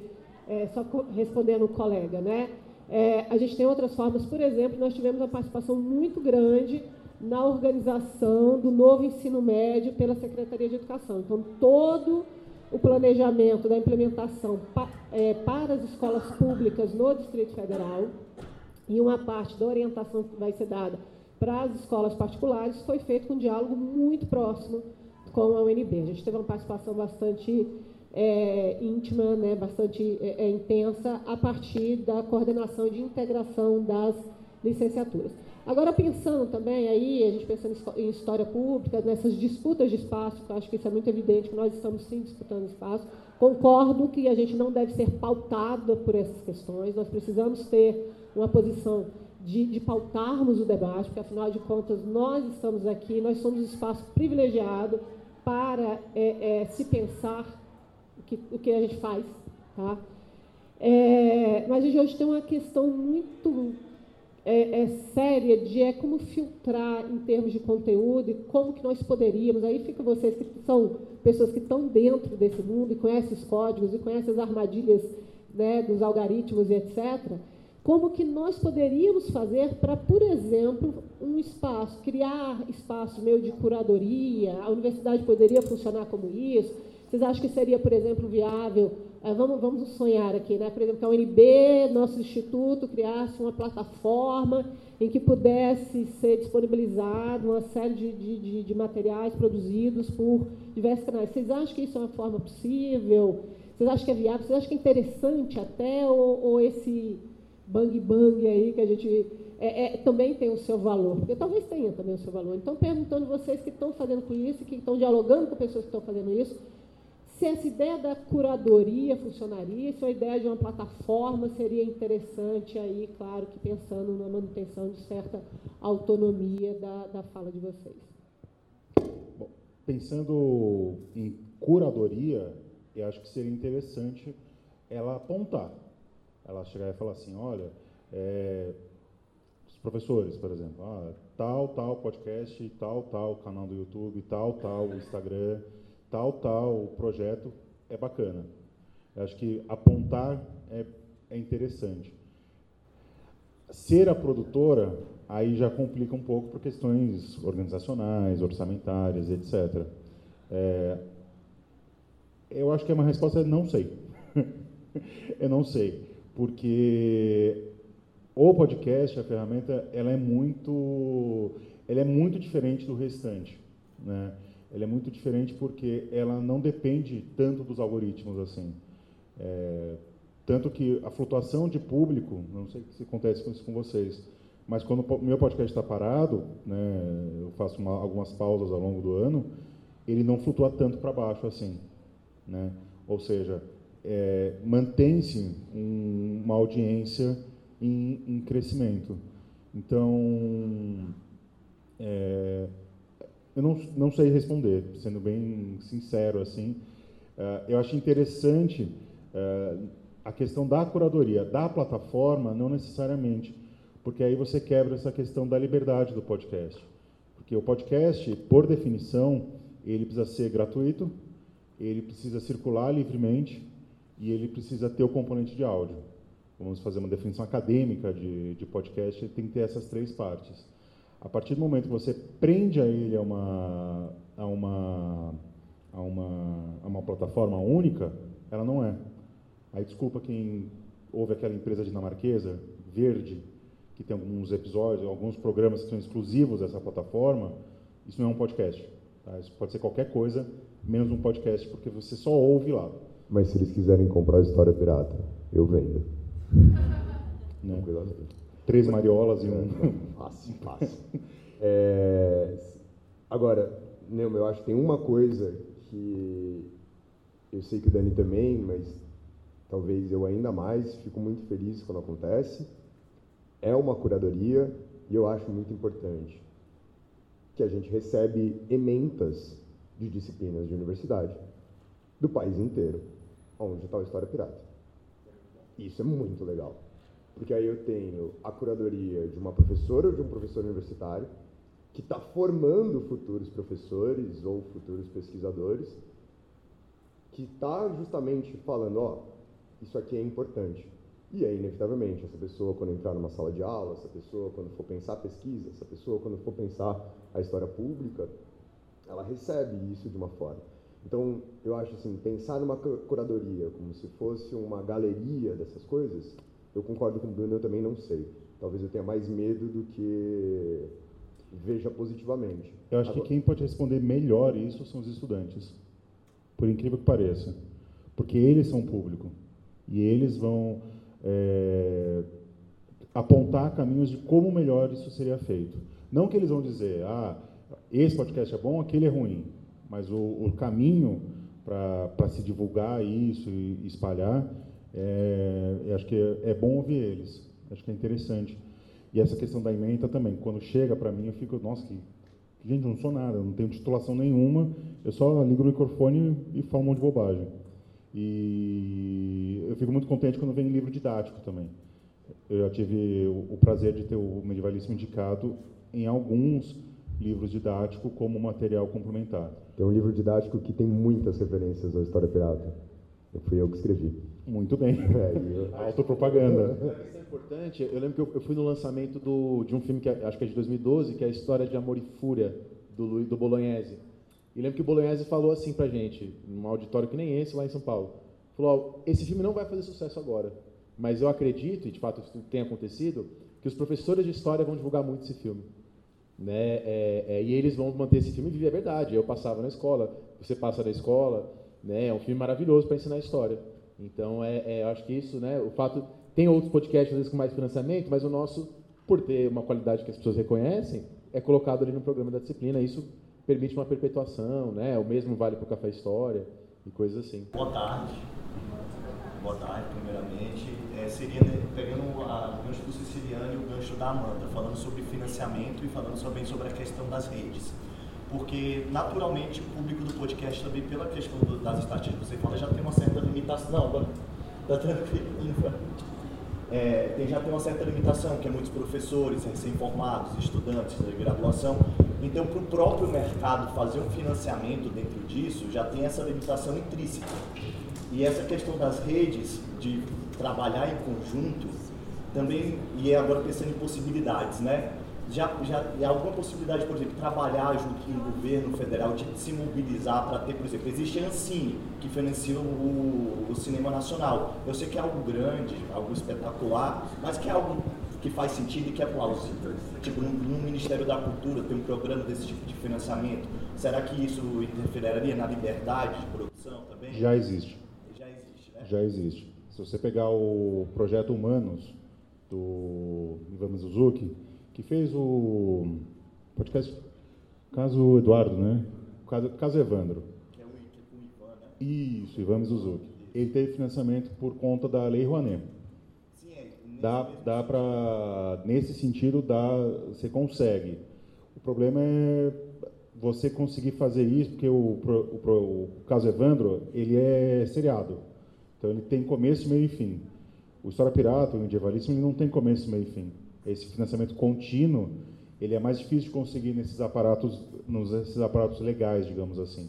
E mesmo a maioria dos podcasts grandes, a maioria, né, como o Rafael falou, eles não vivem de financiamento coletivo, eles vivem de publicidade. Até que ponto uma, uma empresa ou uma editora vai se mobilizar para colocar lá? Né? E esses quatro, quase cinco anos que eu tenho de experiência com podcast, é, um caso de uma produtora que chegou e falou, olha, faz aí, uma, uma editora chegou, faz o podcast pra gente aí. Que no caso foi há boi tempo, eu fiz um episódio sobre o, o Luiz Carlos Prestes. Que aí eles fizeram uma parceria, eles divulgaram, etc. Então, é assim, fazer história, fazer podcast, fazer é, podcast de história é, histórica, tem que ser um abnegado, basicamente. Alguns ou outros vão conseguir viver disso. Né? Você tem produtores hoje de conteúdo de história que vivem disso. Reclamam muito né, disso, por sinal. Mas é, é extremamente complicado por causa da temática. Por causa da temática, por causa do público, não tem apelo comercial. Né? Não sei que você faça resenha de filme, mas aí vai ficar também. Aí vai pagar para você fazer resenha de filme? Então, eu, particularmente, acho que o espírito dos meninos aqui também, é de ter essa liberdade editorial, fazer o que eu quero, e o público ajuda, sabe? O, o, os custos hoje do medievalismo, quem, ba, é, quem banca basicamente é o público, é, porque o custo é muito baixo também. Claro, eles não pagam a conta da luz, da internet em casa, mas o custo de manter ele no ar, quem, quem paga é o público. Né? Já, já é assim. Tá bom? Acho que é isso, né?